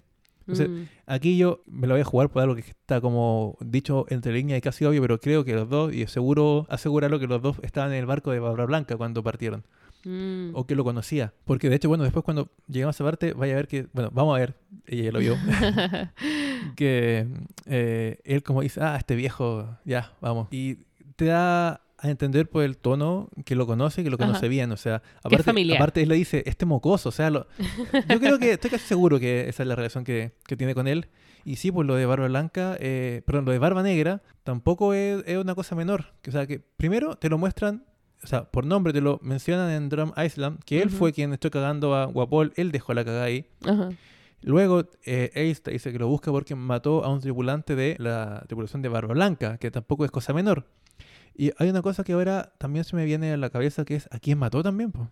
¿Por qué esto es tan importante? ¿Por qué A un compañero, po. Pero no sabemos quién, pues. A lo mejor también eso es relevante. Ahora, por tu reacción parece que da lo mismo. me, acabé de, me de que da, da lo mismo. No, pero es que creo que ya lo vimos. ¿Sí? ¿A quién mató? ¿El Cuando estábamos en persona? Arabasta, ¿o no? Yo no, no me acuerdo. Porque te- no tengo mi otro cuaderno de notas a mano. ¿Ya? pero no me acuerdo si sale el nombre, pero dice que es un compañero y que los dos estaban sirviendo bajo él. claro. Y por eso ahí se siente responsable y lo persigue. No, claro, pero es que... No, sí, pues esto está claro. Lo que pasa es que yo pensaba, como esto estaba eh, siendo eh, un dato conocido por, por otros piratas, Ah, y por algo querían evitar que se encontrara eh, Chanks con barba blanca, ¿cierto? Mm. Dije, a lo mejor también no es tan irrelevante a quién mataron. Ah, ya entiendo, ¿Cachai? entiendo. No, ya, no importa, veo que no. Eh, y eso, No pues, he o dicho sea, nada. No he visto nada, ya. No tienes razón, no he visto nada. Nicolás que hacía con cara de póker. Eh, pero eso, son las, las cosas que se van como desenmarañando un poco. Todavía quedan muchas más y de hecho me dio mucha lata que de, cuando te empiezan a, a dar de esta como eh, información más jugosa, Mm. dura muy poquito. Te dan harto, pero como que se corta el tiro. Como ya, por favor. Bueno, ahí Shanks dice que, eh, porque se, co- se comunica con Rockstar y entiende que eso es lo que podía pasar, Mm. entonces le dice que vuelva Y, que va está- a ir el mismo donde Barba Blanca, eh, a pesar de que parece ser un movimiento que podría atraer la atención del gobierno que dos piratas Mm. de ese nivel se junten, Sí. pero decide ir igual. Sí, lo hace igual. De hecho, me gusta porque su subordinado, eh, este nuevo Rockstar, está muy, eh, muy preocupado por haberle fallado. Es como, por favor, dame la oportunidad, lo puedo intentar, puedo hablar con él. Y dice, quédate tranquilo, estoy vivo, ¿cachai? Es como, Lo hiciste bien. lo hiciste bien. No, en serio, sí, como, yo sabía que esto iba a pasar, en serio, Ajá. vuelve. No, pero señor, no, no, en serio, buen vuelve. Eh, cuando estamos en Yaya, volvemos a Yaya. Y se nos revela que Barba Negra es este hombre y está toda su tripulación. Y estos tienen esta caminata todos en línea como si fuesen héroes también. Me Por el gusta ese panel. Por Mocktown. Y empezamos a escuchar de lo que están hablando. Y de lo que están hablando es de que tenían que esperar a Latif en el puerto de Yaya. De que volviera. Nosotros sabemos que está en Marilloa. Claro. Y Barba Negra dice, si lo perdemos, lo perdemos, es el destino. Y el doctor dice, es cierto, un hombre no es mejor que su suerte. Es segunda vez que este doctor relaciona la suerte Mm, como con el destino, Sí. como cuando Luffy saca la manzana. Em, y además nos muestra la escala en esa caminata, porque están los piratas de Barba Negra y al lado hay personas humanos normales y todos les llegan como a la cintura y salen como como que se alejan de ellos, como sorprendidos por su tamaño, como que de magnitud. Estos gallos son todos inmensos, además. Y a Barba Negra lo habíamos visto siempre sentado. Sí, po. hablando en el bar y después sentado afuera hablando con Luffy y como que la escala, tú cachai que sentado el gallo es como del mismo prote que Luffy. Es como ese juego óptico que hace Peter Jackson cuando hace que los hobbits se vean más chicos. claro. Te pone como a eh, el Aya Good, como en otro ángulo al lado de, de Gandalf, de Ian McKellen, y se ve más chico, pero en realidad como que juega mucho con las perspectivas. Y acá también pues te hacen creer que Barba Negra es un tipo normal. Es como un mendigo un tipo que está comiendo afuera, que está Mm, tomando. En el... mm. Pero no, en realidad era un pirata súper connotado también. Se llama Marshall D. Teach. Sí. Y este es el hombre cuyo secuaz pudo entrar a Marilloa sin ser detectado. Entonces, Un hombre que trabajaba para Barba Blanca, dejó la cagada en Drum Island y está siendo perseguido por el mismísimo Ice. es un gallo... O sea, no es, no es cualquier cosa. Algo ha hecho, algo O ha sea, hecho. por eso él. Ahora entendemos por qué él le dijo a Nami que, oye, pero si tu amigo ganaron. O sea, él también consideraba que Bella era una mosca. O sea, no, Mm. no había ni siquiera para qué molestarse por él. Volvemos con el sombrero de paja y vemos por primera vez el Merry volador, porque Crocus se había, ap- se había ofrecido a arreglar el Merry para que pudiese navegar el Knockout Stream, Mm. Stream. y el Merry volador tiene alas, pero tiene además cabeza gallina. Lo cual no tiene ni una funcionalidad, creo. Yo debo decir que toda esta parte de acá, hasta, hasta un poquito la parte final de este capítulo, donde cortamos eh, como que la pesqué re poco. Como que con la cabeza tan bo- bombardeada de, De información. que yo quería saber que quería seguir sabiendo. Como que leí nomás, leí como sin leer. ¿cachai? Así como para avanzar, para avanzar. Lo que me pasó un poco después de, de saber que no era Gold Roger, sino que era Gold D. Roger, que es como un poco así, fue como, puta, pero No, pues esa, esa, esas bolitas tenéis como que saborearla y seguir nomás. pucha, Esas pepitas. me cuesta. Pim, y seguir. Porque probablemente si terminó ahí no te va a dar más. Por algo estoy en el psicólogo. me cuesta. Eh, y eso, po. Eh, volvemos entonces. eh, antes de partir, van a partir a buscar el Knockout Stream. Los dos monos los van a ayudar, como que los van a acompañar para. No sé para qué, pero los van a acompañar. Sí, tampoco entendí por qué. Era como, eran, eran como barcos. como para que escolta, llegaran bien. Mm. Claro, y como para ver que está, está todo bien. Ah, no, sí, sí lo ayudan, po.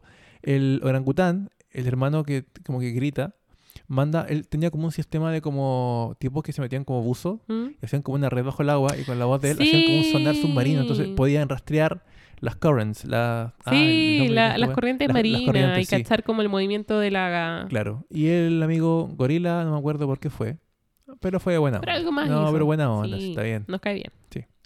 Bueno, pero antes de partir, eh, Crocus le da un mensaje de despedida a Luffy y le dice, nadie jamás ha probado que el Dorado o Skypia existen. No existen. La gente podrá reírse y decirse que... Voy a leerlo de nuevo porque estoy fallando mucho. No importa, léelo. Nadie jamás ha probado que el Dorado o Skypia no existen.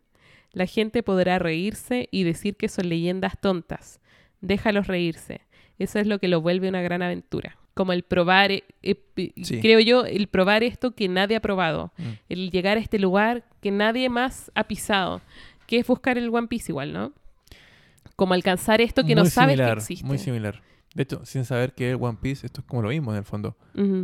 Y Barba Negra, el muy bribón, como descubre que Luffy tiene una recompensa de 100 millones, decide que quiere su cabeza. Que eso va a ser lo suficientemente importante para remecer el mundo y ver si lo pueden considerar Chichibukai, ¿no? Claro. Em, Porque si bien el, el mundo la- o la opinión pública no sabía que Luffy fue quien de- se pitió a, a Crocodile, el alto mando sí. y empieza a perseguirlos en su barco, que es como una balsa gigantesca, como hecha de troncos. Puros troncos gigantes. y anda a la casa de los sombreros de paja. Me gusta verlos a todos nerviosos por si van a llegar a tiempo o no, porque salieron tarde, como Luffy se demoró en llegar eh, de su ida al pueblo de Mocktown. Salieron más tarde de lo que pensaban y pensaban que iban a llegar muy atrasados al punto que ellos pensaban que era el sitio desde donde iba a salir esta corriente hacia el cielo. Y resulta que la nube se adelanta y aparece en posición, por suerte, de nuevo, justo donde ellos están. Empieza a oscurecerse el cielo y se forma un remolino gigante abajo de ellos. Y, y ellos son eh, atrapados, empiezan como la, la- la fase de la succión por este vórtice. Un remolino. claro. Cuando empiezan a ser succionados, me da mucha risa porque sale como un monstruo marino de abajo y están todos cagados de miedo. Se dan cuenta que eso va como que, no sé si como que le rompe el cuello Mm. al monstruo por la fuerte torsión que se da y es como, conche tu madre, ¿dónde nos estaban metiendo? Y aquí todos se empiezan como a desesperar, hasta Nami. Luffy está muy tranquilo. Usopp ya está cagado de miedo, estaba llorando, creo, rezando. Esto, aquí hay una cosa que no hemos eh, recalcado, pero es lo, lo ingenuo que es Chopper, Sí. lo tierno que es. Siempre que Usopp cuenta como una historia, Chopper está ahí como mirando, ¿sí? ¿En serio? Oh, de que cuando Usopp ya está, yo creo que en, en shock, y estaba como meditando y dice, eh, voy a cerrar los ojos y cuando lo abra todo esto será un sueño. Como que estaba tan en tu pico, Ajá. entró en shock el pobre hombre y cuando dice voy a abrir los ojos y esto es un sueño, Chopper dice, ¿en serio? ¿Es un sueño? Eh, Es como que, pobre Chopper, bueno, le, le cree todo a Usopp, ¿cachai? Y eh, finalmente el remolino para Ujú. de la nada y empieza como a, a moverse el mar y saben que se empieza como a levantar este chorro gigante. Ajá. Y acá llega Barba Negra, ¿cierto? Sí. Antes de seguir, quiero comentar algo más. Perdón. No, estoy comentándote que quiero comentar algo más. Comenta, por favor. Quiero hablar de la portada de este capítulo. Sí, muy bueno. Es el capítulo 236, el barco que navega hacia el cielo. Y habíamos tenido hasta ahora las portadas de Hashi, el pulpo de Arlong Park, armando su puesto de takoyaki. Sí, bajo el mar. Em, y después tuvimos un par de portadas de nuestros personajes, ¿no? Pero ahora partimos de una nueva serie. Y es una portada donde sale un paisaje de un bosque con mascadas en todas partes y con pisadas, pero no hay ningún personaje a la vista. Y el texto que dice es, no moriría incluso si me matas. Yo quería saber si cuando leíste esto sabías quién era. No se me ocurrió. Esta me, es muy me buena. llamó mucho la atención. Eh, Porque no sale nada. Sale No, así como, nueva serie, Mm. eh, no me matarán, o no, no moriré aunque me maten. Y sale así como solo en las mascadas. Y es guapo. Mm, Bueno, sí, pues después él empieza a salir, pero Pero acá esta, yo- esta es su primera portada. Ah, ya, ya. Como que pasó por el bosque masticando cuestiones. Que era su poder, ¿te acordás? pues sí. Que podía asimilar lo que comía. Entonces quería comentarlo a ver si... No, Lo había adivinado. Me, acuerdo de las siguientes portadas, que está como en una banca, Ajá. ¿cierto? Que se come como... no Muchas como cosas. no, se Un muchas árbol, cosas. Sí, sale una muchas banca. cosas. Eh, sí, él es como el nuevo personaje de, la, de las portadas. Pero acá vuelve a ser gordo, vuelve a Mm. estar como su forma gorda. Nada contra come. los gordos, pero bueno, solo eso. Eh, bueno, entonces, retomando, Barba Negra viene por la cabeza de Luffy. Yo pensaba que te referías a una de las portadas de estos tomos, que en una de las portadas sale Chang, Ace, Luffy, muchos personajes importantes juntos, pero de los Mm. tomos. No, O sea, no me fijé. Entonces, yo, yo como que me fijo más en esas porque como tienen color. las otras las tomo, o sea, las otras las miro, Ajá. pero por ejemplo, desde la de Hachi como que no las pesqué tanto porque las tomo como casi como un condoricosas, ¿cachai? Como información, como decís tú, son como easter eggs, pero para el futuro. Entonces, como que no, no me fijé cuando apareció Wall, pero sí me di cuenta que después ya- estaba en las portadas. po. Tenía como tres, por lo menos, de las que me acuerdo. Bueno, Barba Negra viene por el Mary, pero Barba Negra no sabe del knock upstream. Mm. Y la corriente aparece y lanza al Mary al cielo y hace pedazos el barco de. Teach. Podríamos decir que los sombreros de paja tuvieron mucha suerte. Sí. O podríamos decir que el destino quiso que ellos pudieran salir ilesos y los Barba Negra no. O claro, o que Barba Negra tiene muy mala suerte. O que el destino era que eh, no es este el día. Sí. No sé, como que todo el rato han estado hablando así de la suerte y el destino, entonces como que me gusta esta parte. Estoy Después segura podríamos- también, ¿Mm? Merry empieza a navegar por el, por el costado de la corriente, ¿no? Estoy segura, si es que hubiesen tenido que enfrentarse a los Barba Negra, habrían perdido. O sea, yo creo que sí. Creo que no es fortuito, no es casual, porque más encima Barba Negra no es que se quede abajo, abajo a esperarlo, dice que bueno, en otro momento lo van a pillar. Mm. Y sí, pues yo creo que aquí hubiera sido una derrota. Eh, se ven totalmente... Bueno, igual es como un prejuicio, pero a nivel de como diseño por lo menos... eh, ahora, no hay como un equivalente para Zoro, según eh, yo vi, porque hay un doctor, que sería como el equivalente de Chopper, hay un francotirador, que, que creo que por, por legua es mucho más bacán que Usopp. Hay una especie de como luchador, que me lo imagino más como para el lado de Sanji, y me fijé que no tenía como un espadachín. Pero no sabemos qué hace la FIT. Tienes toda la razón. No lo estaba considerando él. y Bueno. puede que tenga más amigos. Y también puede que tenga más amigos que no hayamos visto. Sí. Bueno, Eh. Nami empieza a usar sus habilidades para poder navegar la corriente. Em, mira, lo- acá, te- eh, sorry, pero anoté lo que dice Barba Negra. Porque cuando pierden y quedan en el agua, Barba Negra se muere de la risa. Sí. Se carcajea Y dice, son tipos con suerte. Si nuestra voluntad es fuerte, nos volveremos a ver. Porque debo decir además, que si bien ya lo dije, lo voy a decir de nuevo, Barba Negra es un D también. ¿En serio? Sí, pues Marshall D. Teach. Pero cuando lo dije no vi tu cara cambiar, Oh, no entonces en aproveché esta oportunidad para decirlo de. No, no me fijé en eso, en serio. Cristóbal se agarra la cara. No puede creerlo. De verdad. y sabéis que esto afirma mi teoría de que todos tienen el pelo negro. Claro, ese como más viejo, como con barba y todo.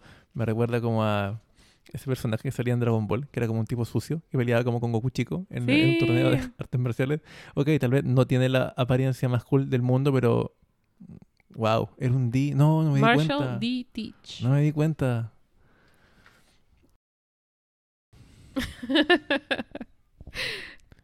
Y ahora me, me genera más intriga de por qué eh, Ace lo quiere. eh, ah, no sé.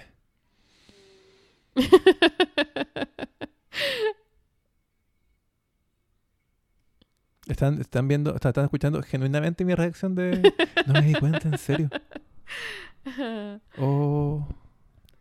Me tincó. Como cuando lo dije no, no hubo Es ni que- una reacción y dije, voy a repetirlo. que llevamos todo un capítulo ese, que tenía mucha info, Mm. eh, dando muchos nombres largos, ¿cachai? El de Ajá. Barra Blanca era como un, era como, no sé, Aragorn, hijo de Arator, hijo de, no sé, ya, entonces ya es como ya otro nombre largo, culiado bacán. Y no me fijé, te juro que no me fijé.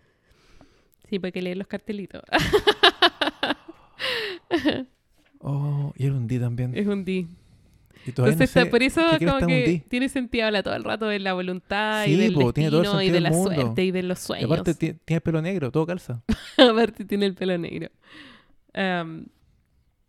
Bueno, Nami se da cuenta eh, al poco rato de que no tienen que navegar el agua, sino que tienen que navegar el aire que genera la corriente. O la corriente de aire que se Claro, genera, más claro. bien, en español. y logran llegar al cielo. Es muy bacán el panel en el cual los ves ya cuando el Mary logra llegar a la, al mar del cielo, por decirlo así, que es un mar de nubes muy suaves, y están todos mojados, están todos agotados. Em, menciona Zoro que lo primero que pregunta es si están todos, Sí. corazón para él, y menciona a Usopp que se atreve a nadar en las nubes, aunque tenía mucho miedo de subir. Me va gustando igual que acá nunca le, no, no le veo, salvo cuando aparecieron estos gigantes que todos, todos estaban como en shock, hasta Nico Robin, que era una persona que también sabíamos que era muy poderosa, ¿Mm?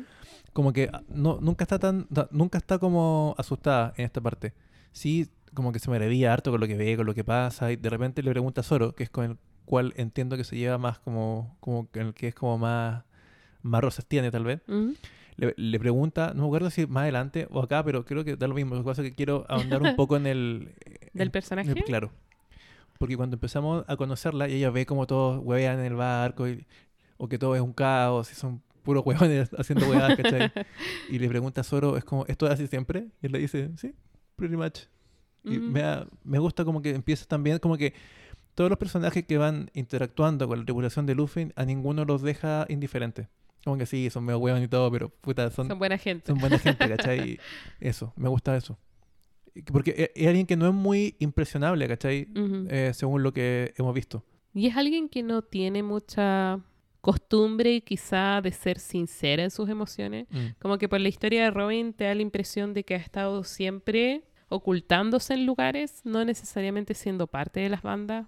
Entonces a esta altura como que Robin llega, lleva muy pocos días con ellos, siendo enemiga de ellos por mucho rato, como que también debe estar tratando de encontrar su lugar. Mm. Y me gusta porque, como te digo, me recordaba un poco a Nami en esto como, como el síndrome, como el pajarito herido, como Mm. alguien que igual estaba muy dañado, pero que no era así porque quisiera. Uno tiene la impresión y también tiene la certeza de que así va a ser, que de a poco se va a ir como que abriendo con ellos. O sea, a lo mejor, al igual que Nami, se va a ir en algún momento, los va a traicionar. o- es lo que yo pienso, ¿cachai? Porque comparte mucho de, de Nami en ese sentido. Mm.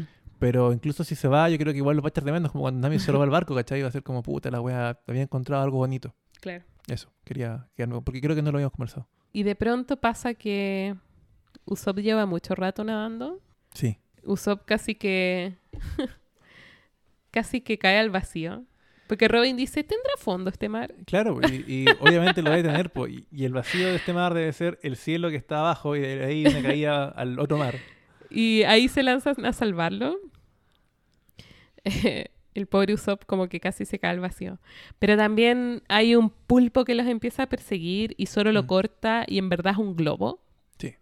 Que es muy bacán, como que se revienta. Sí, porque hay una explicación como comillas física de por qué hay igual vida marina en este mar de nube, en el fondo. Ajá. Es un mar un poquito más denso que, el, que la nube, o sea, que el, que el aire normal, pero sigue siendo eh, menos denso que el agua en el fondo.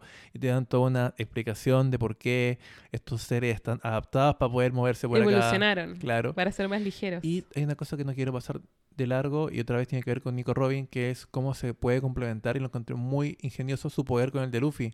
Luffy es quien estira su brazo, ¿cierto? Como un- una especie de como sonda para tratar de buscar Usopp, pero él no puede ver, pues, o sea, no sabe para dónde está y Nico. Robin le hace aparecer como unos ojos en la mano y ella lo puede ir guiando.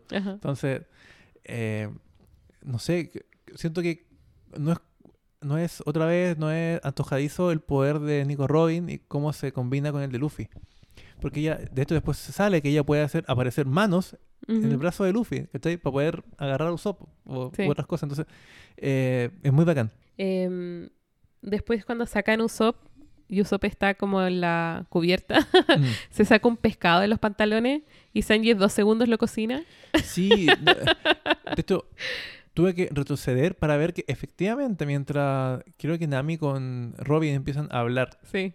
De las propiedades del pescado y todo, se ve que Luffy, Luffy se lo lleva y en el siguiente panel se ve a Sanji ya, eh, hola, se los traje salteado, dijo. Es como, puta el weón. Me, me encantan esos momentos, de nuevo, cuando están en un entorno nuevo y la tripulación está como entre conversando, investigando, discutiendo y vemos cómo se relacionan entre todos, cómo se complementan. Co- Mis momentos favoritos son cuando están todos juntos haciendo Sí, alguna cuestión. Sí, igual me gusta en ese momento. Y Chopper, como que podéis ver sus personalidades, ¿cachai? Mm. Y de pronto Chopper ve un toro que destruyó un barco y empieza a acercarse a nosotros, que es similar al momento en que Chopper ve al francotirador disparándole a las aves, como que él dice, oye, está esto acá, pero como que no, le, como, no lo "Uh, pescan no mucho, está". como que justo Como, "Oh, Claro. hay un barco. Uh, explotó. y ya no está. Sí. Entonces como que no le creen mucho, Mm, sí. Pero antes de que puedan reaccionar aparece este gallo en la cubierta y dice, vengo a deshacerme de ustedes. Y pum, pum, pum. Y derrota a Luffy, a Zoro y a Sanji. y A están todos. todos en el piso. Con mucha velocidad. Y antes de que pueda eliminarlos aparece otro personaje, que es un Don Quijote del Sí. cielo. De hecho, yo en toda esta parte, te lo dije fuera de, de micrófono, encontraba que, puta, el weón, eh, se nota que ha leído mucho. Ha leído Mm. mucho, no, no solamente fantasía, no solamente de viajes de pirata ni de weón náutica, sino que, puta, no es casual que en dos arcos seguidos se haga una referencia, una, digamos, literal al nombre de Don Quijote, ¿cierto? En Don Flamingo, y este gallo que es igual a la figura de El Quijote, o sea, es un viejito en una armadura, flaco, con barba y una lanza. No una espada, es un caballero con lanza. Ajá. ¿Cachai? No sé. Me gustó. Que va arriba de un caballo. Sí, además, no, me gustó, me gustó. Bueno, este caballero, no, como que empezamos a confirmar lo que ya pensábamos, que es que está el mar azul, está el mar blanco, que es donde ellos estarían ahora a 20.000, 23.000 pies de altura, y sobre ese hay otro mar, otro mar, Mm. que es el mar blanco blanco, Mm. que está a 33.000 pies de altura, o sea que están en un punto intermedio ahora. Mira, aquí dos cositas. Yo hice, hice los cálculos. ¿Ya? Ellos están en esta primera capa a 7.000 metros de altura. Ya. Y en la segunda están a 10.000. Hice la conversión a- de, de pie a Oh. metro. O sea, están como a la altura a la que vuela un avión en su Mm. velocidad crucero. Así de harto están. Y resulta que la altura los empieza a afectar. Es decir, parte de lo cansados que están tiene que ver con que su sistema respiratorio no está adaptado. Claro. Y el por qué en el fondo este tipo, con la máscara como tribal de toro, o como con cuernos por lo menos, lo golpea tan, tan fácilmente. Ellos no pueden hacer nada. Ellos sienten que él fue muy rápido, fue Mm. muy fuerte. Y claro, si cualquier persona. y Acá otra vez te saca estos datos científicos, ¿cachai? Que si bien el, el mundo no es tal cual el nuestro, pero sí funciona con, con normas parecidas. Hay gravedad, hay altura, hay puna por, eh, por altura, ¿cierto? Ajá. Y hay una cosa más que quería decir, que se me acaba de ocurrir ¿Ya? pensando un poco en la referencia a Don Quijote. Yo sé que nos mostraron antes a Barba Blanca, pero es, un es como un viejito blanco con un bigote de luna. ¿No será como una referencia al caballero de, de la Blanca Luna? El que finalmente derrota a Don Quijote y, y le pone fin como a su delirio. Oh, no sé. Se me, acaba, se- se- Maybe. se me acaba de ocurrir. Maybe. Nunca lo había pensado. Ahora, yo no sé qué relación tenga después Barba Blanca más adelante, pero es lo que creo que pudo haber sido como una Quizás especie de inspiración. eh, no sé, Andaba quijotesco. Quijote. O también puede ser esas como medialunas que tienen los cascos de los samuráis. O sea, esos como cabutos que tienen arriba también Mm. tienen como una medialuna. No sé. Mira, pueden hacer muchas cosas, pero ahí la dejo. Bueno, este caballero les dice además que la gente que no está preparada o que no conoce, es típico que sean víctimas de la guerrilla o de animales marinos. Y se ofrece a protegerlos a cambio eh, de 5 millones de extols, que es la moneda de acá. No sabemos Claro. a qué ¿Qué equivale. Y aparentemente no solamente es peligrosa esta zona, sino que hay otros modos de llegar al cielo. Y como ellos tomaron la ruta más peligrosa, les regala el silbato. Sí, bueno, de, hecho, él acá les cuenta, muy para pesar de Nami, que habían otras maneras de llegar acá. po. Y ella como que, no, pero ¿por qué? Es como, nos faltó haber averiguado más. Lo cual no quiere decir que hayan estado cerca. O sea, que, el- que el medio exista no quiere decir que hayan podido hacerlo tampoco. Sí, porque les, les insinúan de que habría una montaña por la cual tú podrías acceder, pero eso puede estar en cualquier lugar. No quiere Claro. decir que esté Exacto. cerca de donde estábamos nosotros, porque además las personas que creían que se podía llegar al cielo, la única manera que conocían era esta. Mm. Y bueno, también él les dice como que en honor a su valentía, le daste silbato gratis como por, por primera vez. Por una vez. Am, Como una versión de prueba, algo así. bueno, y Ganfor se llama el viejo. Anda con un pájaro, que el pájaro se transforma en Pegaso, pero es un Pegaso muy feo, porque el pájaro se comió una fruta del diablo que lo transforma. La fruta caballo caballo. Y es como una cebra en el fondo. Pero es como con punto. Eso, eso, sí. Como un Es un pájaro con puntos que se transforma en caballo. y es muy feo. Siguen navegando los chicos por el cielo y se dan cuenta que algunas nubes son sólidas como tierra, que actúan como tierra, y otras nubes son suaves y actúan como agua. Y llegan a una especie de cascada donde hay un arco que divide eh, y que dice ser la puerta del cielo. Y ahí aparece una viejita con ala. Em, Como un ángel. que Pero es un viejito. ángel, pero es una viejita. Y dice que es la inspectora de la puerta. Y la vieja les dice que tienen que pagar un millón de extols por persona y les saca una foto. Y ellos dicen que no tienen plata. Entonces ella les dice, pueden pasar, pero... Solo dice que, que pueden pasar. Igual yo lo encuentro como un engaño. Porque les dice que pueden no pagar y pueden Mm. pasar. Pero nada más. Sí, como que ella dice, yo no los voy a impedir. Claro. Negligencia, creo yo. Bueno, es inspectora, no es guardiana de la puerta. a su edad, que tenga que seguir trabajando. Sí. Eh, bueno, acá para pasar, como que los lleva el lomo de una langosta, lo cual es muy cool. Y así suben como un camino. Sí. Que me recuerda mucho a la Rainbow Road del, del Mario. Sí, Y me gusta que la langosta no, no se la muestra todavía. Como que se ve que algo lo lleva, que sube rápido, se ve de lejos y más adelante la vemos, pero gigante. Ahí la vamos a ver después. y Amazon los reporta que el nombre de esta vieja, a Dios y sus vasallos, y solicita un juicio celestial. Esta tierra a la que estamos subiendo supuestamente se llama como la tierra de Dios, Skypia, y suben como por una montaña rusa, como un caminito, y surgen al mar blanco blanco. Y tenemos ese panel maravilloso donde hay como un palacio al fondo y hay palmeras y hay como caminos que conectan distintos es- como mm, estadios de nubes. Es como el paraíso de, de Tom y Jerry, cuando Tom muere muchas veces y hay como caminos con nube y todo el cuento. Eh, es muy bonito. Y salen a la costa y están todos muy emocionados. Y se encuentran con una persona con alas y con pelo de antenas que está como tocando un arpa. Sí. Y se hacen como amigos de ellos. Ella se llamaba Connie y su papá no me acuerdo. Y obviamente Sanji queda enamorado también. Eso Es un ángel. Además. Lo que me gusta también es que empezamos a ver cómo funciona esta sociedad. Y nunca lo habíamos visto de esta manera, pero todas las sociedades funcionan un poco distinto respecto de sus entornos, ¿no? Que es como lo típico del desarrollo de las civilizaciones. Entonces acá como viven en el cielo, toda la tecnología que han generado tiene que ver con su entorno natural, el modo en que construyen sus edificios, el modo en que construyen sus medios de transporte, tiene que ver con su entorno. Como que de eso depende tu supervivencia. Como que tu entorno te lo exige. Entonces empezamos a ver qué tan distinto es este modo de vida del de la Tierra.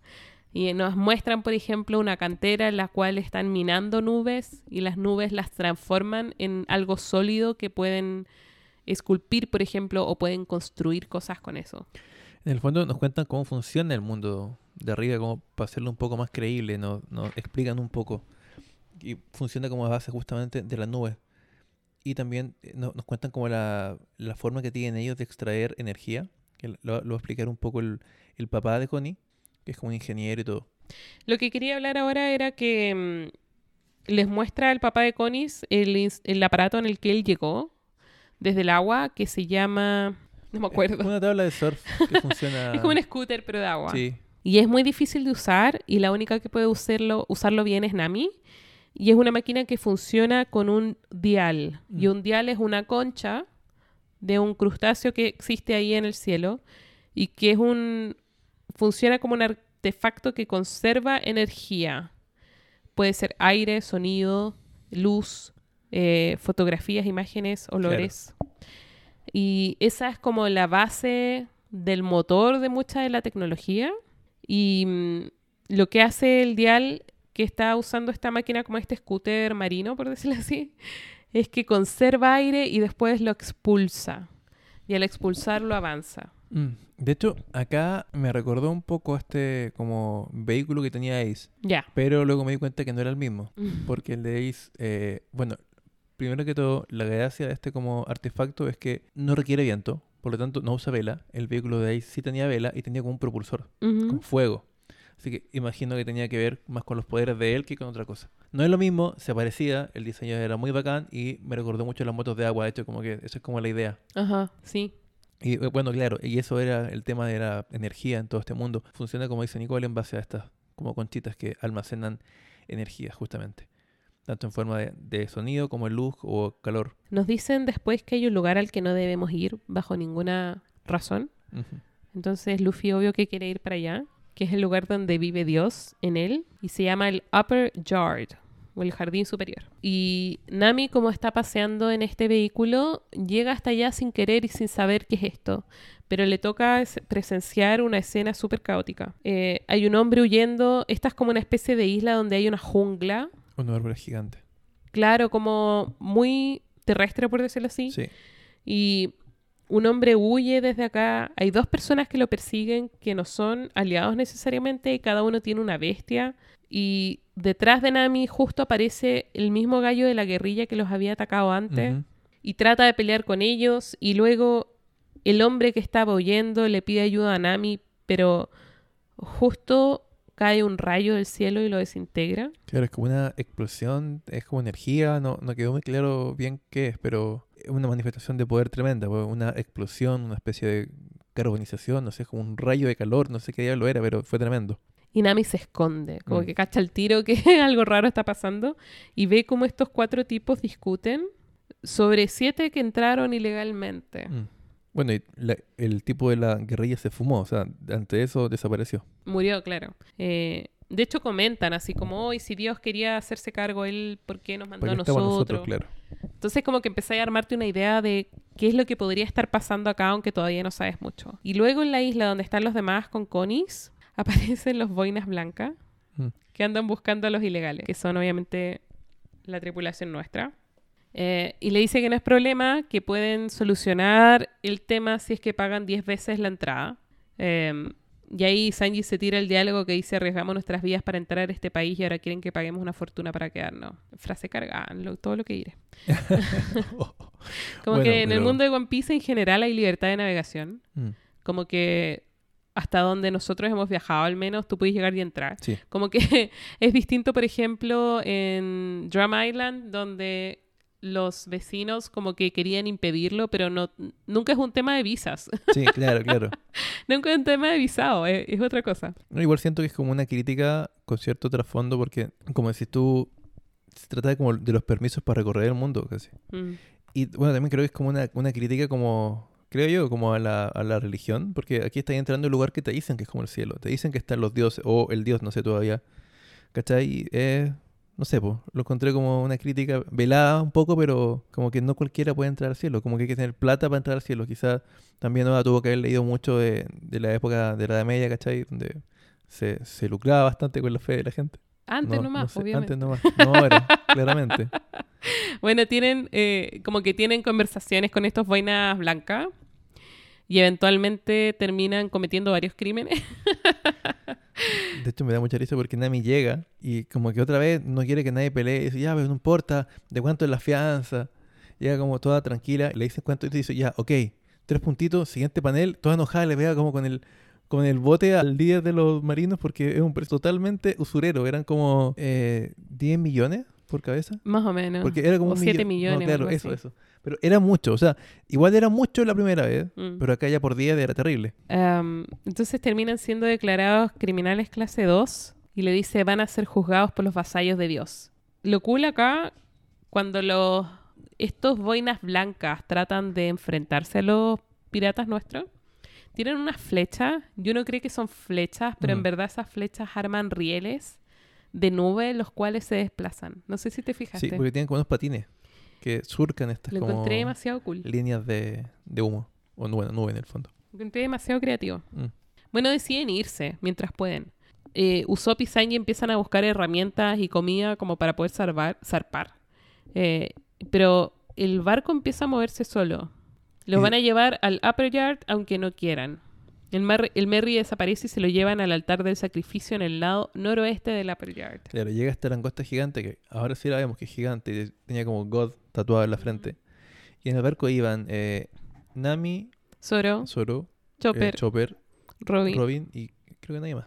Y se quedaron abajo Luffy, Usopp y Sanji. Sí. Entonces, son prisioneros, como decías tú, hasta que, hasta que los demás puedan superar una prueba. Esto es como todo parte de los juicios, por decirlo así, que tienen que pasar ahora que son criminales clase 2.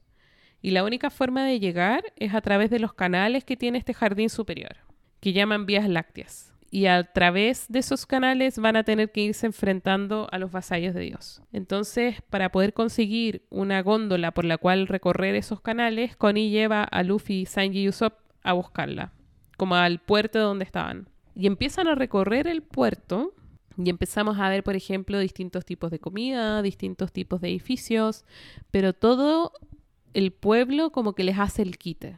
Los evitan, como que miran para otro lado y recorren la ciudad hasta que llegan a este lugar donde está estacionada la góndola. Conis les muestra la góndola que les puede prestar y entonces Luffy la mira y le dice, desde que salimos de tu casa estás temblando. ¿Por qué? Y ahí Conis no puede más, se pone a llorar y confiesa.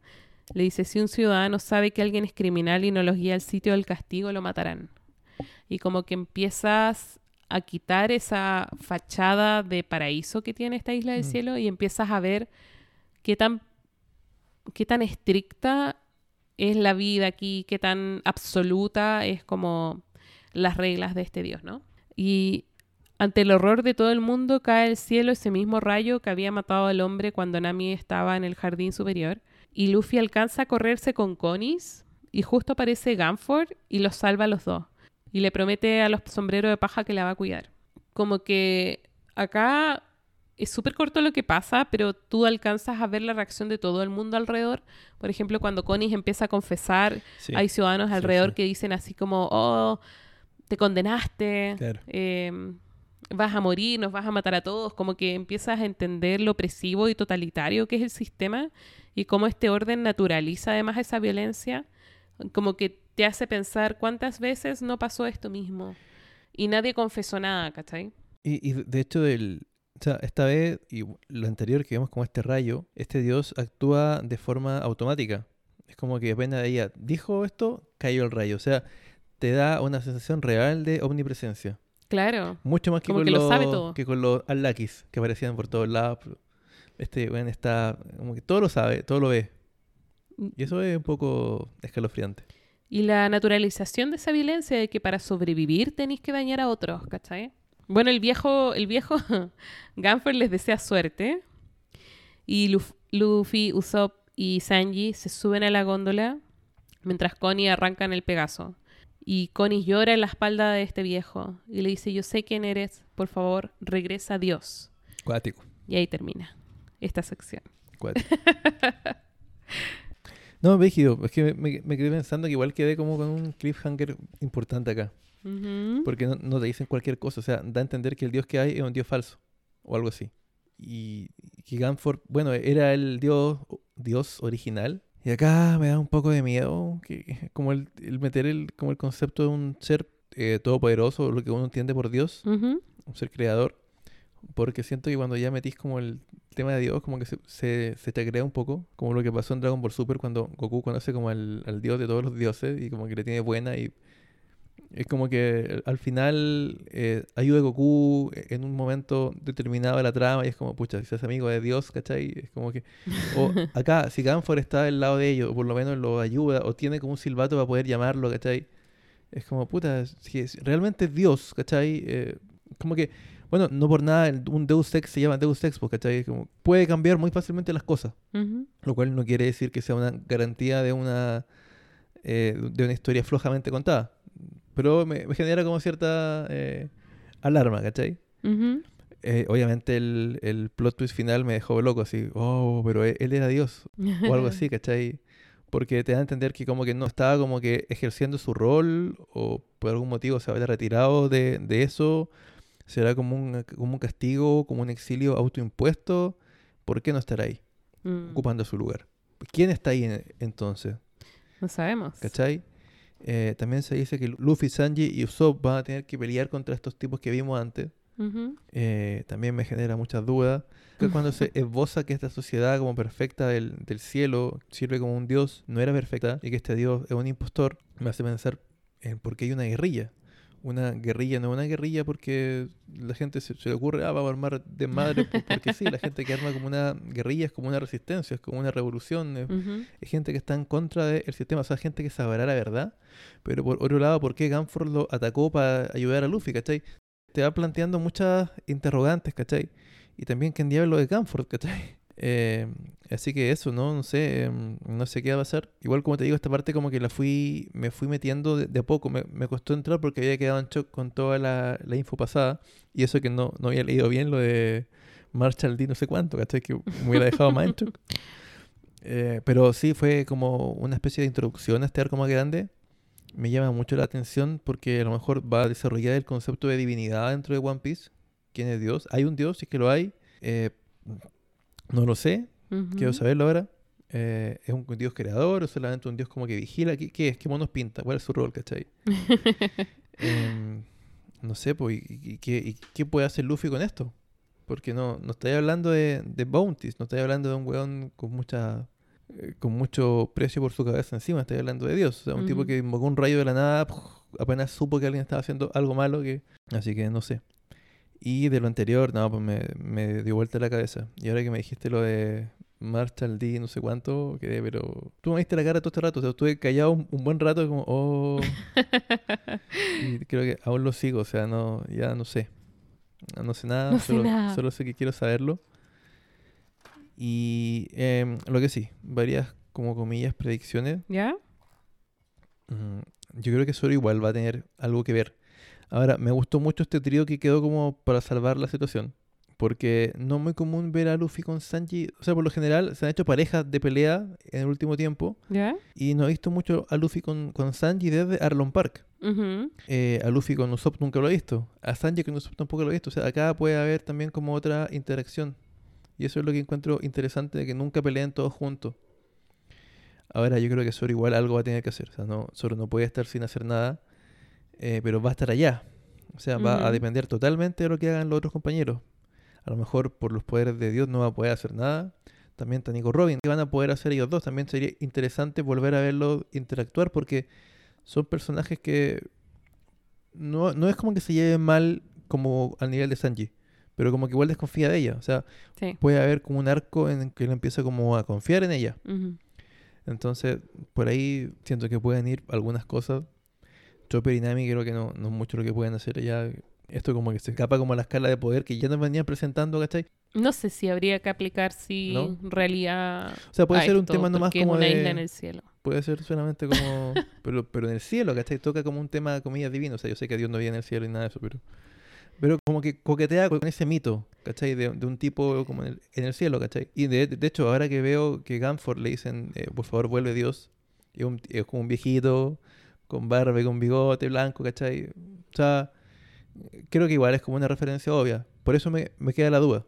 Ahora, claro, a lo mejor no hay que Claro, tomarlo yo tan solo literal. digo que Oda toma referencias de todas partes, pero no, Mm, no hace trasplantes. No quiere decir que sea Dios. Todavía no sabemos mucho. Mm. Sabemos solo los títulos. Hay otra cosa que yo espero ver. ¿Ya? Obviamente, sé que no voy a ver a Nolan porque murió. Pero a lo mejor algún vestigio de su viaje, de que estuvo ahí, alguna weá que de, de fe que estuvo ahí, que a lo mejor Luffy pueda recuperar y mostrársela a, a Cricket cuando vuelva. Si es que vuelven por ahí, no sé por dónde van a ver, no sé cómo van a bajar de acá. Mm. Ya, porque todos estaban muy pendientes de, bueno, ¿y cómo subimos, cachai? Perfecto. Ya, pero ¿cómo bajamos? que otra gran pregunta. ¿Cómo bajamos de acá, cachai? Hay que esperar a que haya como otro chorro y tirarse por ahí. Es así de loco esta weá. O hay que bajarse por la montaña, hay que esperar a que se tome la vuelta de la nube y llegue a esa montaña. No lo sé. Sí. Em, eso. Y para cerrar como de, mis impresiones, también vimos a tres de los siete Chichibukai. Sí. O sea, hasta ahora conocemos a cuatro. Hay tres a los cuales no hemos visto. Está, está Mihawk, está Flamingo, está este Bartolomeu, claro, Kuma y em, Crocodile. Faltan tres. Sí. ¿Cachai? Y Plus one. Claro, y me imagino que van a tener una bounty más alta, porque siempre te, te tienen que dejar como lo más brígido para el final, creo yo. Y esto también me, me- me genera como otra duda. ¿Cuánto ¿Ya? tendrá Mihawk de, de bounty? Porque, claro, lo, lo vimos que era muy poderoso, pero no sabemos cuánto. O sea, el poder que le vimos, no, todavía no, tenemos cómo mesurarlo, Ujú. cómo aplicarle como una escala. Así que, eso. Hay muchas cosas. Sí, que esta sección era más corta, pero tenía caleta de información. Y eso, no tengo nada más que decir. Estupendo. Yo quería decir algo. Por porque favor. hace, hace muchas semanas armamos un mail y nunca se lo dimos a nadie. Entonces, si quieren, nos puedes escribir a demangapodcast.gmail.com. Saludos, eh, no sé qué más. Puteadas. No, no puteadas, no, por favor. Y eso. Sugerencias. Saludos, nomás. saludos, sí, sugerencias. sugerencias, comentarios.